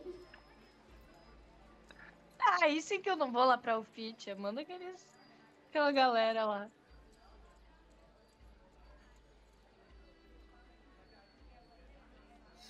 Mas diga aí, você trouxe um presente pra Nona? Que eu duvido que o seu presente é melhor do que o que a gente preparou pra ela. Eu trouxe. Claro que eu trouxe. A gente mandou esculpir um grande brasão de madeira com o símbolo da família e eh, com versão comemorativa, ele tá todo pintado. Uau! Chique. Por acaso ele é oco?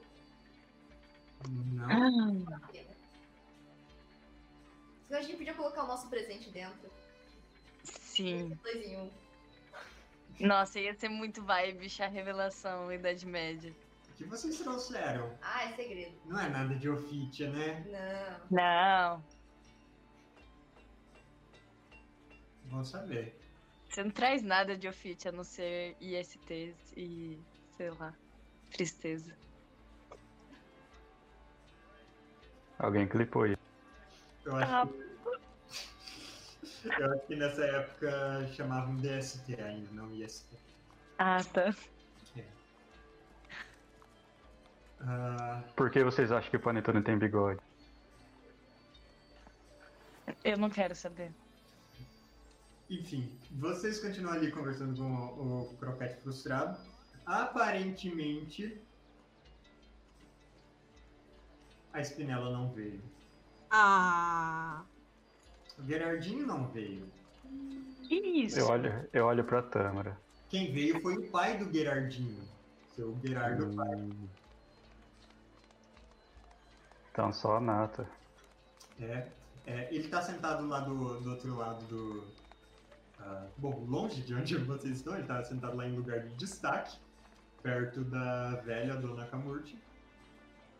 E com os filhos dela, vocês veem de longe que também é, estão. é, vocês veem os dois irmãos Delólio. Vocês lembram deles? Uhum. A irmã tá lá? Você não vê a irmã ali. Ah, senão eu ia pedir minha armadura de volta. Espero que eles não lembrem da gente. Eu deixei a armadura minha antiga com ela lá. O Mandricardo tá pertinho? O Mandricardo e a Mandriana? A Mandriana tá, o Mandricardo voltou pra cozinha. Mandriana, e Uhum. se a gente colocasse o idoso dentro do bolo?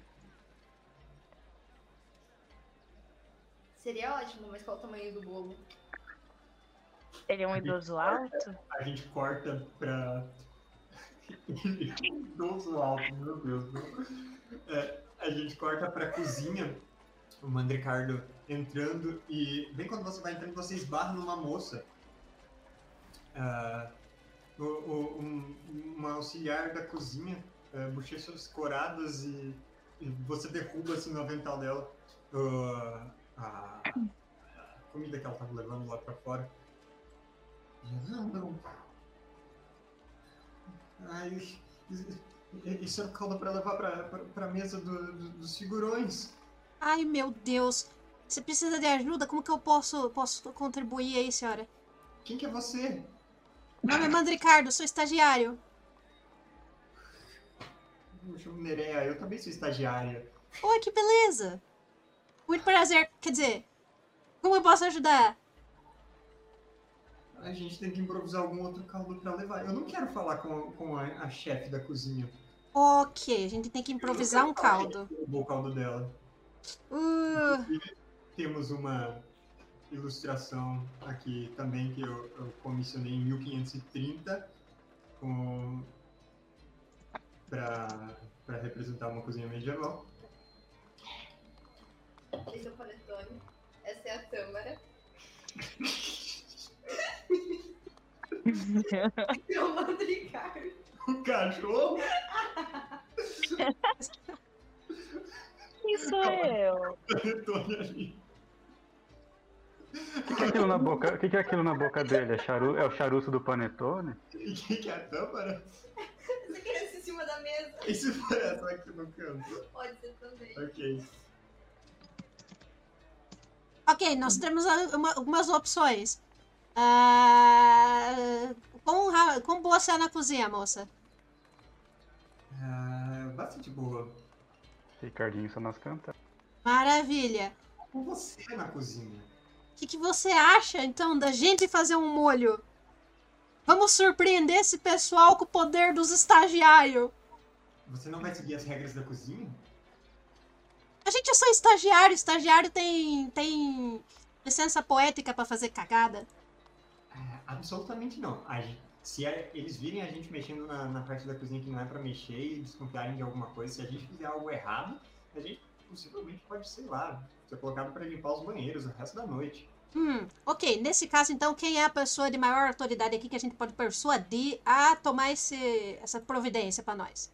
Eu não sei se a gente poderia persuadir alguém.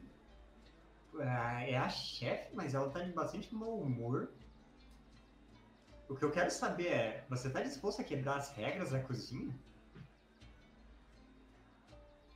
Eu tenho um sonho de algum dia fazer as minhas próprias regras de cozinha, moça. Eu gosto como você pensa. É isso aí. Meu Deus, os estagiários apocalípticos. Tô amando. Essa cozinha vai pegar fogo. Você, você vê que tem um, um dos cozinheiros ali que ele parece é, meio apurado para ir no banheiro. Ele tira o chapéu dele, tira o, o avental e ele sai pela porta. E a Nerea diz: "Vai, pega aquele avental, vamos começar. Moça, é nossa hora. E a gente faz nosso intervalo agora. com- Ai, meu Deus. Indo pra. Mas, Ricardo, você percebeu que você vai ter que fazer um, um caldo ali pra. pra, pra galera importante. Uhum. Pros Pilastro, pro, pros Zequines, que é a família do Berardinho, pros Delólio. Caramba, que bom que eu ainda não usei a antiga arte culinária hoje. Já vamos mandar ali até os buffs, porque mesmo se tiver ruim, eles vão se sentir tão bem que vai ficar tudo certo. Bora. Então a gente vai fazer nosso intervalo agora. Voltamos aqui. Calma, calma, calma. Eu tenho um pedido antes do intervalo. Hum, Alguém manda Vontade dos Santos pra gente fazer esse Marilyn Monroe versão idoso acontecer. Por favor. é a única chance que vocês têm. Gente, por- vocês não estão entendendo. Vai ser lindo. Vai ser lindo. Vai ser Alguém. horrível de lindo. E a Del pedindo a vontade dos Santos realmente. Apocalíptico, né? Vai ser muito bom. Vai ser muito bom. Vai ser uma união de chá revelação com Eh, Calma, Marilyn Monroe operacional. cantando Happy Birthday pro presidente com. Qual é aquele programa lá das famílias brigando? Qual que era deles? na Band. Casos de família, com casos de família, ó, com tempero de casos de família, vai ser muito bom. Enfim, tá aí Boa meu pedido. sorte. Vamos ver se até a gente voltar tem alguma vontade do Santos enviar. Vamos Não. ver. Não pedi nada, cara. Até daqui a pouco. Adeus. Olá, pessoas. Estamos de volta com a segunda metade da nossa sessão. Nesse intervalo, o Lucas ganhou a vontade do Santos para usar no que ele bem entender. Sandro, eu nunca vou te perdoar. É isso.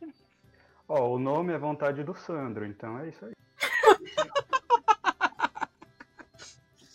E nós tínhamos parado bem no momento em que Mandricardo havia feito uma nova amiga e ele e a Nerea estavam dentro da cozinha tendo que preparar um novo caldo.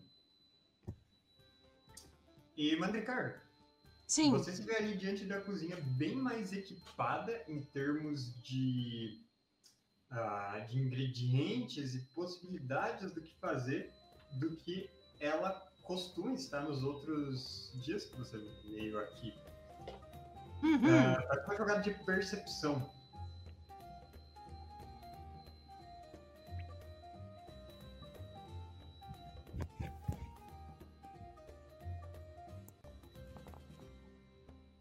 Doze. Com esse 12, você identifica basicamente que são in- ingredientes de boa qualidade que estão hoje.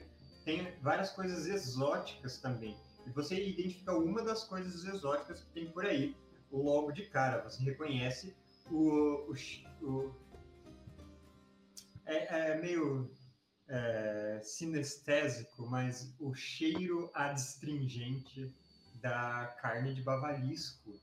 É só. Interessante. Mas o objetivo é fazer um molho, né? Um caldo. Um caldo. sopão com Certo. uma consistência, uns recheios. Uhum. Esse caldo, ele é servido antes da refeição principal? Sim. E a refeição principal é o quê? Ah, a refeição principal é, vai, é, são coisas que estão sendo preparadas lá no próprio salão. Hum. Tipo Tá. um coco gigante sendo assado, ah, um caldeirão de polenta, uma coisa assim. Beleza. E o povo chique vai tomar uns vinhos chique, eu suponho. Certamente. Meu plano, então, é fazer um caldo que aguce os sentidos, abra o apetite desse pessoal para os pratos principais e enriqueça os, as peculiaridades dos vinhos que eles estiverem tomando. Você fala isso pra Nerea, Aham. ela pensa um pouco. Eu acho que eu sei o que eles estão tomando. É, aí ela já começa a pegar alguns é, temperos que vão combinar com isso. Perfeito. Harmonizar, harmonizar. Isso, isso. Uhum. É, legal. Então, faça uma. Você vai ter que fazer algumas jogadas. Ok. Faz uma jogada de da, da sua típica culinária aqui. Uhum. ah, que a gente sempre usa sabedoria. Eu quero fazer uma, uma magiquinha aqui pra me ajudar. Quero pôr meu totem espiritual na área, que é o do Falcão. Porque ele me dá vantagens em testes de sabedoria e percepção, então eu vou usar isso em todas as, as formas, assim, achar as coisas, pegar os ingredientes, saber se tá no ponto. Quero usar gra- gastromicamente esse rolê.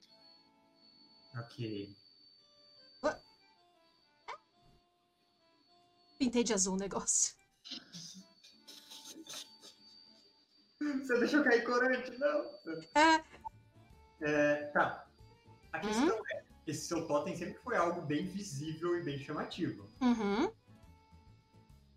Então descreve o que acontece. Muito bem, eu coloco meu totem no chão e a partir do chão começa uma aura que mistura assim elementos da natureza e aguça os sentidos. É como se nós enxergássemos com mais clareza, ouvíssemos melhor, sentíssemos melhor o gosto das coisas. E eu explico para minha fiel assistente que eu, que eu estou fazendo. Eu não sou sua assistente. Ok, para minha fiel parceira. E você? É verdade. Então, para minha, Crise, crise na instituição. para, para minha parceira aqui, então, futura Ah, mestra da cozinha de renome. Você começa a fazer é esse isso. totem e começa a ter manifestações mágicas em volta. É, Uhum. Ela olha pro lado, vê que a cozinheira-chefe tá ali. é, é, ela vai perceber isso. Então, o que ela faz é uh, magia também, aparentemente. Ah, Uh, Uh, ela pega um, um- um caderninho de receitas dela, que você vai ela olhando antes, ela folheia um pouco, faz uns gestos e palavras mágicas e esconde aquilo tudo, a manifestação do seu totem. E ela faz um. Entendido.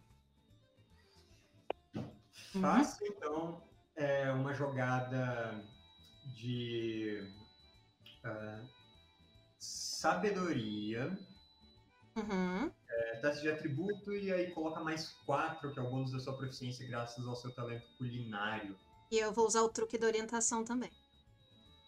Beleza, então é, você acrescenta um D4 mais 4 nessa sua jogada. Sabedoria, teste de atributo, bônus situacional, mais. Quatro? Um D4 mais 4. Um D4.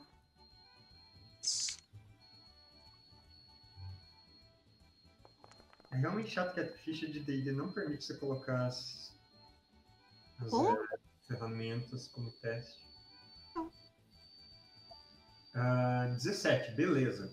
Ah, você, ah, você vai fazendo todos os preparativos da maneira correta, junto com ela. Vocês estão aí cortando junto as coisas que precisam, pegando os temperos, colocando na hora certa, cuidando do fogo. E ela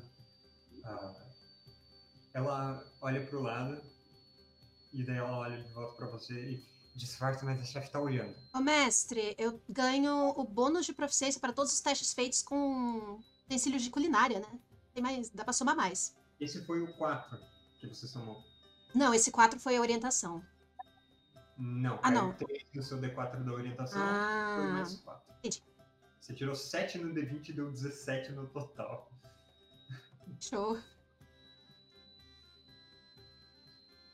Beleza. Ela fala, olha, o. O. o, o a, a chefe tá olhando.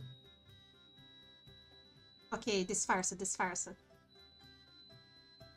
E agora eu vou precisar de um teste de furtividade. Ai.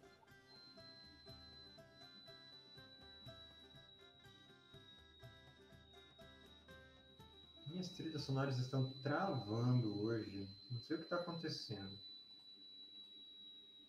Vamos deixar aqui. Eu posso ficar usando orientação loucamente? De novo? Pode. Yes! Orientação de novo. É o seu truque novo. 20! Muito furtiva. 24, nossa. Muito bom. Ah, vocês, você nasceu pra isso. vocês dão uma ocultada ali no que vocês estão fazendo, fingem que estão se ocupando com outras coisas.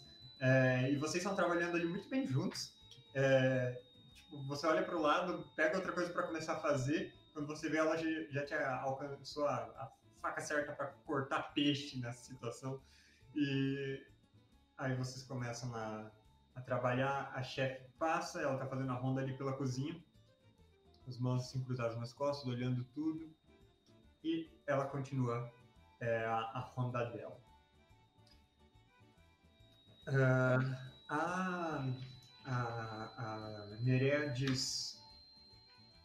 ah, e se a gente colocar um ingrediente especial? Opa, o que, que tu tem em mente? ela aponta para porque parece tipo um, um pernil de tipo pernil de porco mesmo É, mas você sente que a carne a carne ela tem um, um cheiro mais forte meio diferente ela fala eu tenho quase certeza que isso daqui é um pernil de um humano Caramba, o que, que Ah. é isso? ah um, um humano é aqueles é, meio meio meio javalis meio meio gente Nossa! Floresta da Nórcia, você não conhece? Nossa senhora, isso seria muito legal. Mas cai, cai bem com caldo? Cai bem com qualquer coisa. Porque o segredo do- da carne de um humano é que ele causa um, um, um frenesi dos sentidos. uh, tudo fica mais, mais intenso. Uh, ele é usado para várias, várias, várias coisas diferentes, mas colocando num banquete assim ia tornar todas as outras comidas ainda mais apetitosas. Vamos? Vamos? Você Ela sabe, pre- você sabe Pega preparar esse negócio? Essa carne? Ah, ela diz, sim, sim, é, ele, é, como é um efeito muito potente, a gente não pode deixar passar do ponto, tem que deixar é, é, mal passado mesmo, porque senão vai, vai ficar bem, bem intenso. Mas é, a, gente vai fazer dar certo. Eu sei que ela tá, o que ela tá falando é certo mesmo. Você teria que fazer um teste? Eu acho que você nunca. é, essa não era uma das daquelas receitas É. que você tinha descoberto. Esse seria um teste de inteligência. Mas você pode somar o mais 4 do, do seu bônus de culinária Ai, e um D4 da sua orientação. Aham. Só que você né, tem menos 2 em inteligência. Sou meio burro. Nossa, deu bom ainda. Tadinho. Faz cozinha bem. Ok. 16. 16. Eu tô muito no meu elemento. Olha, até onde você consegue perceber, tipo, provando a carne e tal. hum, talvez ela esteja falando a verdade. Hum, é, talvez isso, esteja certo mesmo. E você, inclusive, é, aprende uma, uma nova ah, receita. Yes! Eu já tô gostando dessa festa já, já tá valendo a pena. Bom, depois eu te passo a, a receita de um humano, mas agora a gente vai pro último teste.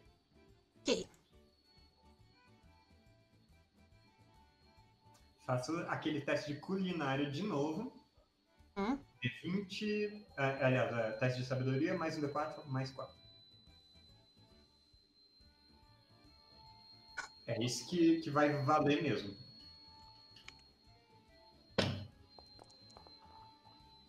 Dezoito. 18. Ok. Você preparou um saboroso caldo de ungumano. E. é, Olha, tá muito cheiroso. A chefe veio cheirar ali perto.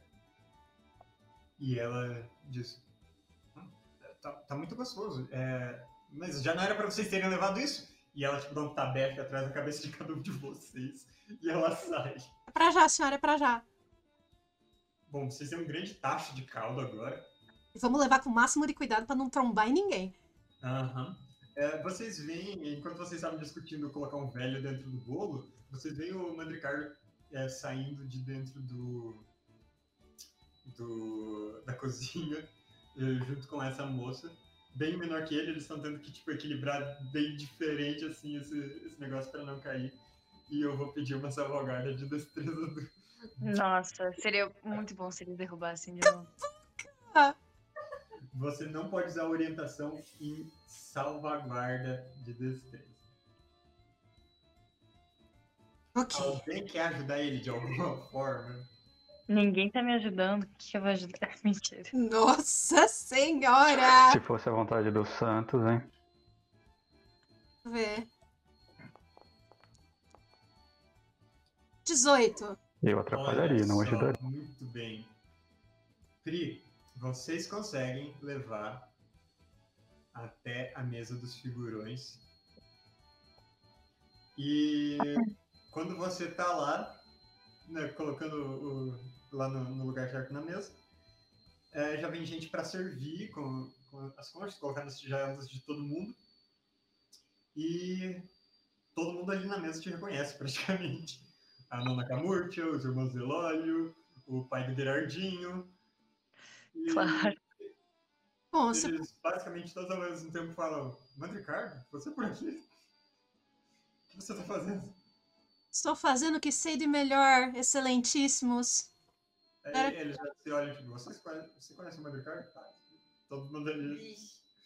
Eu espero que vocês apreciem o, o caldo especialmente preparado. Nossa, isso parece muito suspeito. O Dom Gerardo, ele assim, abre uma sobrancelha, dá uma olhada. E, e ele parece assim, bem, bem tá, tá analisando daquele jeito devagar e meio exagerado de um, de um sommelier. Uh, a nona Camurcha, por outro lado, assim que coloca no prato dela, ela fala: se eu não puder comer logo no meu aniversário, o que, que eu posso fazer? E ela já pega uma colherada e já começa a comer. Hum, tá muito gostoso. Fico muito feliz em ouvir isso. E feliz aniversário! Ela agradece você, tipo, só acenando com a cabeça assim. Uhum. E ela continua comendo. Eu tenho muito carinho por, por velhinhas por causa da minha nona. e os dois irmãos Delório, o Ariosto e o Socorso, eles te olham mais julgando, tipo, o Socorso, que é o mais jovem, ele tá comendo ali mais tipo, a contragosto, te olhando. O Ariosto, que é o mais velho, ele ainda não começou a comer, ele fala: Então vocês aparecem para criar problemas em qualquer lugar que nós aparecemos. Bom, se por, se por problemas o senhor quer dizer comida deliciosa, nesse caso eu não nego minha culpa. Eu só fico feliz que vocês estejam sentados lá longe de mim. Eu ficaria muito feliz se o senhor apreciasse a refeição. E uma boa noite também.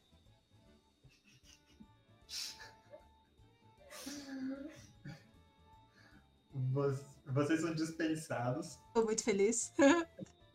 Você e a Nerea vão saindo de lá, é, voltando para a parte mais baixa do, do salão, né? Uh, ela. É, vocês dão um high five ela fica assim, radiante. Isso deu, isso deu muito certo. Por isso que eu falo que às vezes a gente não pode ter medo de arriscar, dar umas dobradinhas na regra para fazer uma coisa boa. Ó, oh, incentivando o crime, hein? Como que é esses bichos? Javali, gente. Daqui a pouco eu mostro no livro. Mas ela diz: é, Você você trabalha com, com, com culinária arcana? Você estava fazendo magia lá. Na verdade, eu nunca tinha tentado antes. Essa foi uma ideia que me surgiu assim no momento meio da adrenalina, né? Mas eu vi que deu bastante certo. Mas você também usou umas magias bem legais. que foi isso que você fez? Ah, eu só escondi o que você estava fazendo. Ah. Só um pouco de trapaça mágica. Pô, bem, bem legal, ajudou. Muito bom. Mas e culinária arcana? O que você sabe a respeito? É tudo uma questão de achar esses ingredientes é, extravagantes e extrair a magia deles. Bom, eu acho que eu tenho alguma experiência com isso. Eu já matei algumas criaturas estranhas e aprendi algumas receitas específicas com o pessoal envolvendo cavalis, coanguana, bichos assim. Isso é muito legal.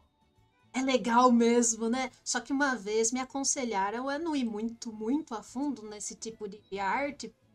Eu não entendi muito bem porque eu estava ocupada aprendendo a fazer pizza. Eles falaram que pode ser perigoso se a gente levar muito isso pra cabeça, sabe? Mas essa culinária. É, eu acho que ele quis dizer alguma coisa num sentido de tomar cuidado para não se tornar um assassino perigoso em nome da culinária ou algo assim. Talvez. Eu não sei, eu estava ocupada aprendendo. Mas isso me parece algo muito absurdo de se dizer para um auxiliar de cozinha. É.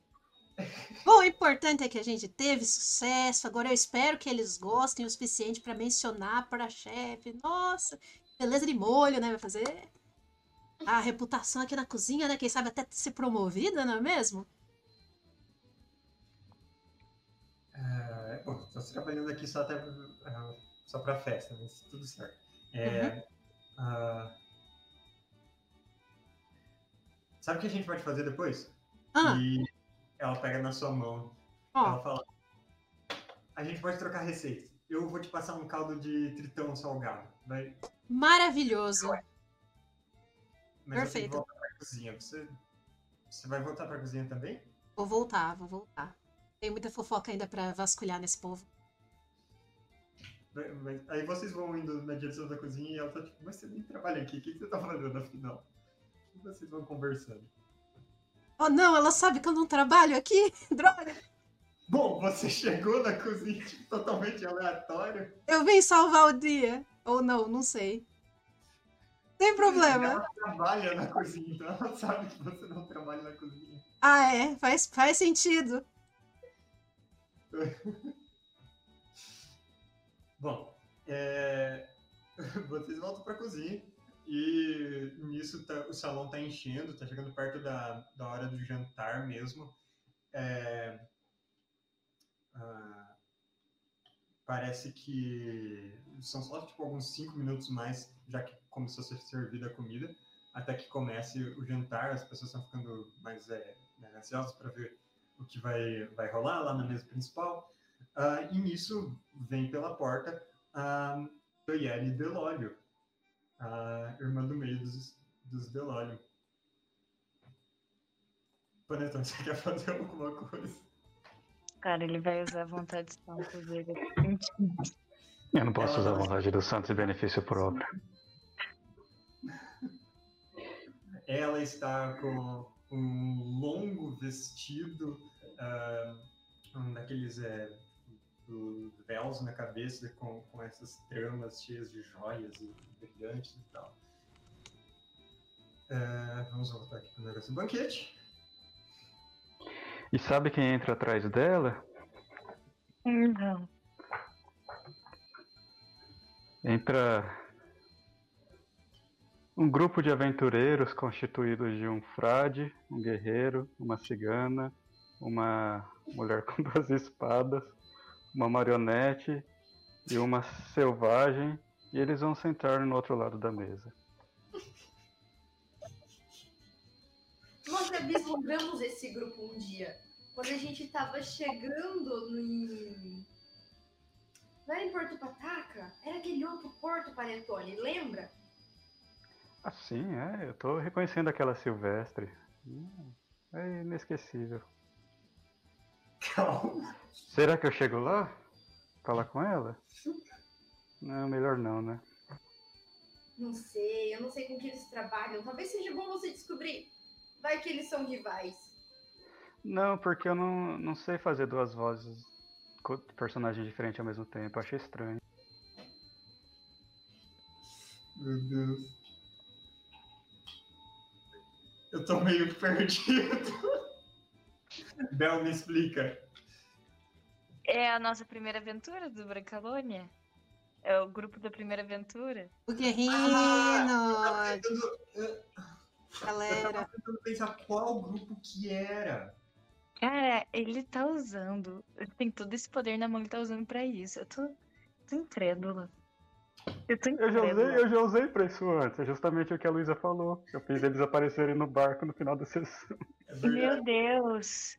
Ó, oh, vou rezar pra minha internet cair, nada mais vale a pena. Nossa. Eu só uso vontade do Santos pra isso. Eu não uso pra nada útil. Vontade dos Sandros, né? Nossa, cara, meu Deus. Meu Deus. Mas eu gosto, isso é tipo aquele no favor. filme do, do Dungeons and Dragons, quando aparecem os personagens do desenho. É Eles aí. aparecem lá, ninguém se importa, estão lá. É... Bom, então, só para explicar Não. pessoas. É... Não, cara. Cara, é a chance de você falar que quem quiser entender, assista a sessão anterior de Brancalônia. Né? É verdade. Ó, eu, eu vou dar aqui um spoiler para quem quiser saber de quem estamos falando. É, uma das pessoas que está ali é esse cavaleiro sem seu cavalo. É, mas vocês podem acompanhar as aventuras desse grupo nas, no Tesouro do Bigato. É outra aventura que nós jogamos aqui de Brancalônia, há muito tempo atrás. Foi bem divertido. Foi bem divertido. Bom. Meu Ah. Guerrino também é imune a veneno e É doença. ela Lucas, eu vou descobrir o seu endereço e eu vou mandar um bolo com um idoso dentro. Viva o humor. Muito bom. Ah, então, vocês é, vocês veem aquela galera, vocês viram eles ocasionalmente em outras situações. É, Não, vocês sabem que eles traumatizaram o Aleramo. Que vocês A gente sabe que o Aleramo conhecia eles? Isso eu não sabia. Ele deu a descrição Uhum. toda, ele contou a história do cavalo d'água. Hum, Eu não prestava muita atenção no que o Aleramo falava. É, eu sei. Eu pergunto pra Tâmara, Tâmara, você conhece aquela marionete ali? O, o Aleramo tá desaparecido. Ah, é? Tá, ou, ou ia ser esse grupo ou ia ser o Aleramo chegando, só que o Aleramo chegando a gente ia ter que conversar já com ele e eu não queria isso. Você já usou a vontade de santo. Não, É. então é isso, ó. Foi melhor isso do que o Aleramo chegando, não foi? Porque daí a gente ia ter que conversar com o não se Aleramo. defenda. Melhor que nada. Isso aí foi uma merda. Não foi, não. Vontade do, San, do Sandro. Ai, gente. O, a, a- como eu estava dizendo antes de ser interrompido pela, pela vontade do Santos, a Joelle está adentrando o local. É, e eu quero saber, Panetone, quando ela passa por você, ela te lança um olhar de soslaio com seus olhos oblíquos de ressaca. Eu.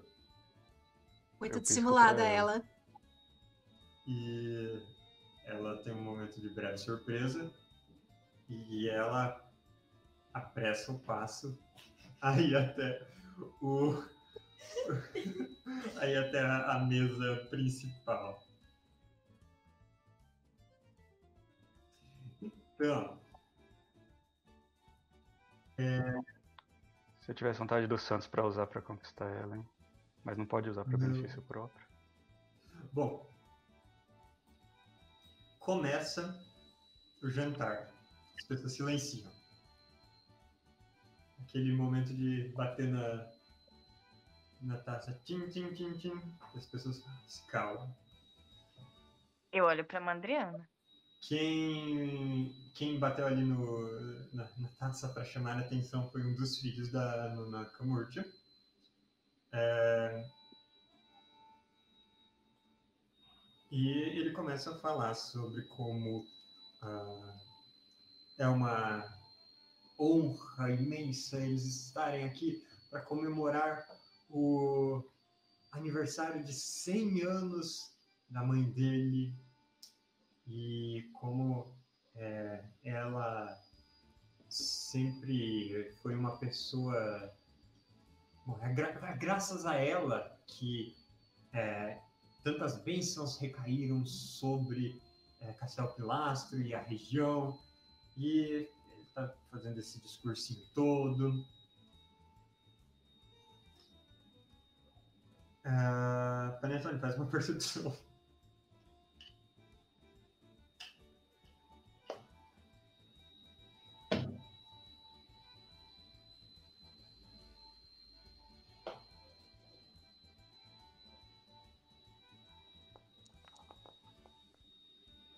Ok, três, é isso. É, então o cara tá fazendo um discurso e ele diz por fim: Bom, mas eu acho que esse é um momento para deixar a, a minha é, querida mãe dizer algumas palavras. Ele se senta, aliás, ele ajuda a Nona é, se levantar. É, e alguém traz o que parece ser tipo um. um, um como posso dizer? Um cone assim de, de megafone para ela falar alto. segura ali na frente dela, tem uma armaçãozinha de metal para ficar segurando. E ela.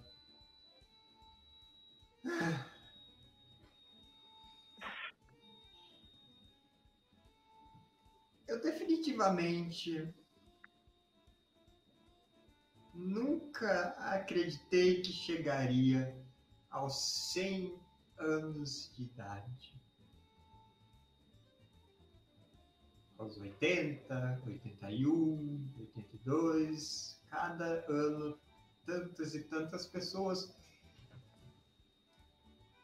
davam vivas pela minha longevidade. E eu tinha uma vida muito longa. Nós estávamos em guerra com metade dos nossos vizinhos e agora estamos em guerra com a outra metade.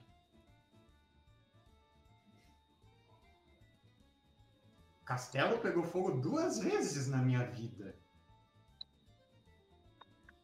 Que a Eternal permita que hoje não seja a terceira. Nossa, eu fui muito precipitado. Ah, é, Lucas? Ah, é. Ah, não. Não, não, cara, eu vou embora.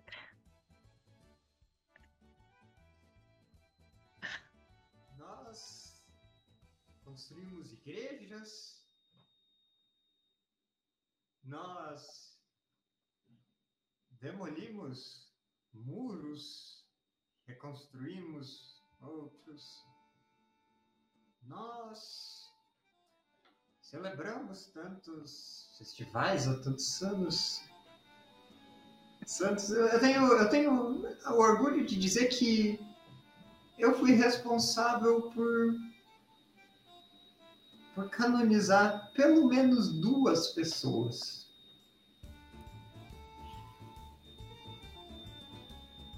Infelizmente, uma delas foi meu próprio filho. Ah. Eu, eu aperto o braço da Mandriana, sabe quando você tá comigo lá, assim, tipo, cara, cara. Mandra. Cadê o velho, aliás? Tá junto com Tá vocês. aqui do lado. Ah, tá. Pulando. Eu, tipo, Ele tá no eu seu chacoalho ele assim. Ela tá falando de você. Ele olha pra trás. Ele tá de costas. Nervosinho. E ele. Cara, ele só não se importa. Puta que pariu. Ele é velho, ele dormiu. Nossa. E aí, Silas? Ele. Bom, ela continua falando sobre como ela era jovem quando o filho dela se perdeu. Foi levado tão jovem pelo, pelos santos. Hoje ele está em algum lugar melhor. E ela tem inveja dele. Ah, E desde que começaram a falar que ela tinha, estava tão longeva, ela já queria ter ido há muito tempo. Mas pelo jeito não foi. Não são os planos que. que a Eternal tem para minha vida. Todo aniversário é um momento de humildade de aceitar que não foi dessa vez.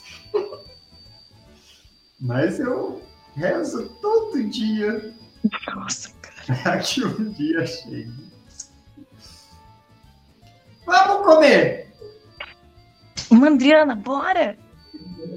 Eu aproveito desse momento para usar minhas habilidades carismáticas e levantar e ainda puxar um outro brinde e falando que Mole Morte saúda Nona Camurtia.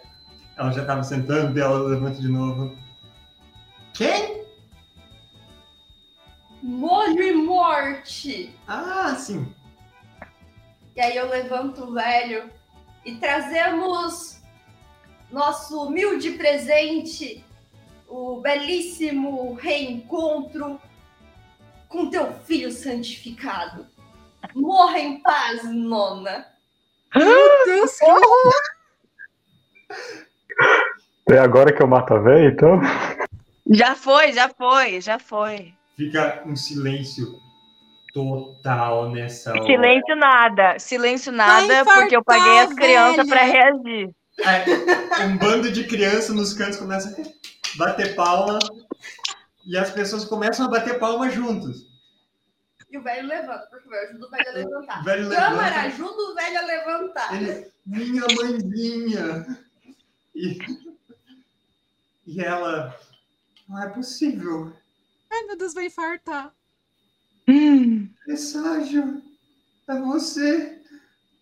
E ele sou eu mesmo. E vocês levam ele, os filhos dela, os irmãos, o presságio, irmãos mais novos, levam ela. E eles têm esse encontro ali no meio, aos sons de vivas e aplausos e glórias. E eles se abraçam, um longo abraço, e ela, ela fala, ela segura ele pelo rosto. É você mesmo, eu reconheço embaixo dessas rugas todas. Onde você esteve esse tempo todo? Você ressuscitou? E Ele diz, não, eu estava na caverna esse tempo todo. Na caverna. Eu caí, eu não consegui voltar.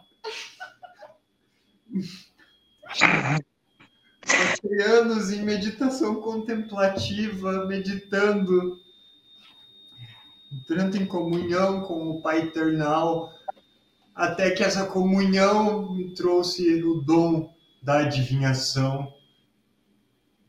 E eu pude compartilhar esse dom com quem vinha à lagoa. Ela já tem lágrimas escorrendo dos olhos dela. Ele está com os olhos marejados também. E, e, eles se abraçam de novo. E ele olha para os irmãos e fala: Vocês eram, eram só os bebezinhos, como vocês. Você está um pouco feio, mas vocês estão todos. E nisso, a Ana Camacho começa a se abanar. Ela precisa sentar. Nossa, matou uma velha. Puta que pariu. Esse é o verdadeiro presente. E ela se senta e agora os, os aplausos vivos param. As pessoas começam a olhar preocupadas. E al- alguém fala, "Será que traz uma água para ela. E, e as pessoas começam Não. diz o que está acontecendo. E ela só tá assim, meio sem fôlego, fazendo, não, não, não, não precisa de nada.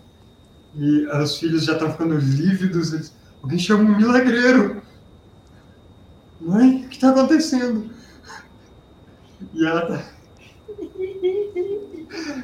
E vocês escutam um sino. Tum! Ressoando. Porra, mas nem morreu ainda, calma. esse sino ele ressoa muito mais profundamente do que um sino de igreja. E apesar de ser noite, uma luz entra pela janela, uma luz dourada iluminando aqui dentro. E vocês veem se materializando perto dela um uma figura angelical com asas nas costas, asas brancas de pato. Não. O seu pato está brilhando, Libicoca. O seu pato está brilhando ao ao seu lado, emanando luz dourada nesse momento. Se esconde, velho. Eu tento cobrir ele, mano. Ninguém pode saber que ele é um pato precioso. Essa figura que parece ser literalmente esculpida em mármore, pega ela, levanta sem fazer nenhum esforço e, e leva a nona Camurtia desfalecida Ah! A gente matou a idosa, meu Deus, meu Deus. Não, Eu falo pro meu pato, pato, vai lá, pega ela de volta. nem um Vai pro Berenang. pra contar a história. Meu A Deus. luz nada permanece iluminando tudo. Não, calma, qual que é a probabilidade do pato conseguir pegar a velha de volta? Não, cara, a gente não pode sair como os assassinos da história. O maior. A pior coisa que poderia acontecer com ela, o maior azar que ela teria seria no momento em que, no aniversário de 100 anos dela, após ela reencontrar o filho dela e partir na maior alegria rumo ao céu, se alguém atrapalhasse isso. Esse seria o maior azar da vida dela. E falando em azar, a Madame Agouro tá sentada na cadeira da velha lá atrás com uma taça de vinho. Ela tá enchendo a própria taça. Eu mando um beijo. Aqueles olhos absolutamente pretos, você vê de longe. Bel, o que, que você quer fazer? Eu quero rezar em silêncio, olhando nos olhos dela e falar: Cara, seria muito azar se no aniversário dela ela conseguisse realizar o desejo dela, não conseguisse realizar o desejo dela, não é?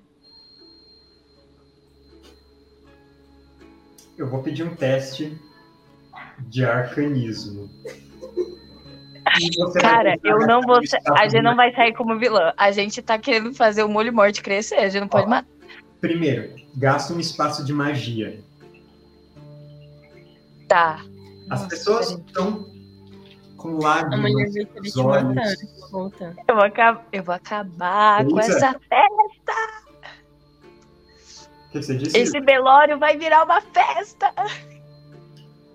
Não. Peraí, peraí.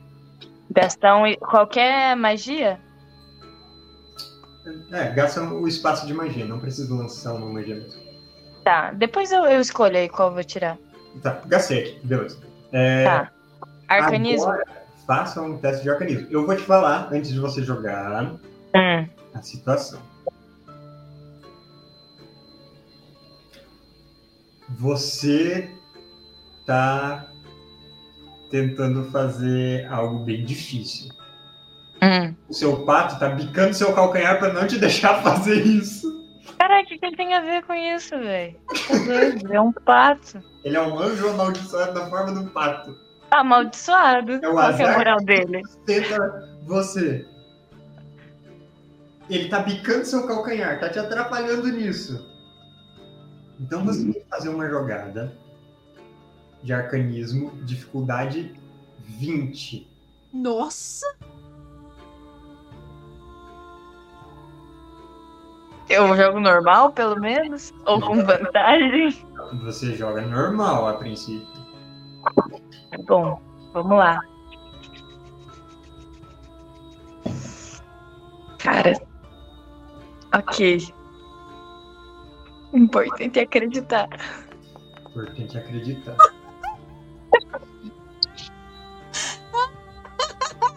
Muito bom. Tem uma inspiração. É muito azar. Eu, eu- não. Não, é isso. É isso, entendeu? Os santos, os santos responderam. A Azar respondeu, entendeu? Você tinha, você tinha a sua magia pra se manifestar ali, pra tentar atrapalhar a ascensão dela aos céus. Cara, essa mulher não merece. O, o, o que você estava tentando fazer? Tipo, como que isso ia se manifestar? É, como ela estava brilhando junto com o, o, o anjo ali, levando ela aos céus. Aham. É, e para representar como essa essa monarquia aí na real tá ferrando a população, etc, tá, enfim, de filha da puta. O anjo ia olhar para ela com cara de desprezo e falar: Hã? E aí largando ela, sabe? E, e perdendo brilho, assim. Ia embora, assim, meio de costas. Teria sido bom, né? Pena que não tem botado de santo. Por um instante, então, enquanto eles estão recuando rumo àquela luz, ficando assim transparentes, igual em. sei lá, de volta pro futuro. ele, ele, o anjo para. Mas então ele bate as asas e continua. Nossa, cara. Tem uma brisa perfumada com o bater de asas deles. Não, cara. Nossa. Girando no ar. A questão é que algo cai. Eles atravessam a janela, o vitral, por onde aquela Luciana vinha e desaparecem. Mas algo não atravessa com ela. Parece que algo que estava assim pendurado com ela fica assim preso no vidro tentando ir e quando ela vai, aquilo cai. Eu vou pegar. Eu vou pegar. Vou voar e vou pegar. Não quero nem saber. Ok, a Lib coloca, enquanto tá todo mundo estarrecido o que acabou de acontecer, a Lib coloca sai voando. Todo... Não, o diabo sai voando por cima das cabeças das pessoas. Coca, Gritando, ela é minha! Mentira. Tem uma chave no chão. Ah, catei. Você pega essa chave e você imediatamente sabe o que ela é. Hum. Eu ia te contar isso agora, mas tem um problema. Ao mesmo ah. tempo que isso acontece, o caldeirão de polenta lá atrás começa a borbulhar e crescer como se fosse um vulcão e esparramar em volta. E as pessoas que estão perto começam a entrar em pânico e elas vão sendo agarradas por partes dessa polenta gigantesca que vai ganhando uma forma humanoide e crescendo. Que raios? está sob ataque. Nossa, que ótimo! Daí ninguém viu roubando negócio. Sob Gra ataque de um alimental de polenta. Nossa, bom demais. Meu bom Deus, vou atacar com garfo e faca. Já peguei a colher. Então, este é o oponente que vocês vão enfrentar na próxima sessão. É uma bela ilustração, fala sério. Fala sério, muito bom. É muito bom, é muito bom. E é com isso que a gente termina a nossa sessão. Olha quem tá ali na mesinha! Que mesinha? Mesinha da direita, do meio. Olha o que eu, eu tive que fazer. Tive que colocar essa galera pra participar. Cara. Não, Cara, e se, a gente, e se a gente controlasse dois de personagens? todas as ideias, o Lucas conseguiu escolher a pior. Não, a pior, cara. E se a gente controlasse os dois personagens no combate que não vem? vou, não é vou. Eu, eu, eu sei o que é a chave.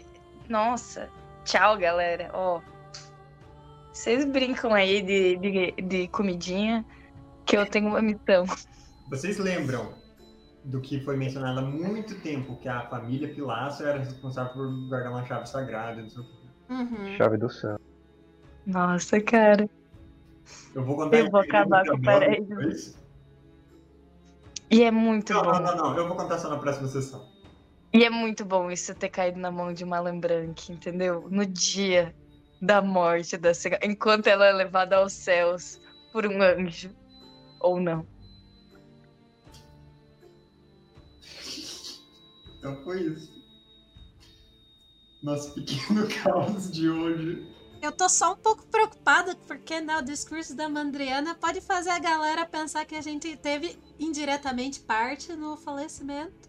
Não, mas... a gente teve parte no falecimento. Sim, mas. Mas ela mas queria morrer. Queria... Ah, eles estavam felizes. Foi, foi suicídio assistido. Ah, eu só não queria que ela tivesse isso aí. Porra. Chata, né, senhora? Olha pelo lado bom, ela teve 100 anos para sofrer. Vai ser pior. Vocês fizeram. Mas ela me deu um presente também, né? Não posso ficar brava com ela. Então, é isso. Uh, conheçam Brancalônia, é muito bacana. Tem vídeos lá no canal explicando todo esse cenário. Hoje a gente vai ficando por aqui. Até mais. E obrigado Até. pelos peixes.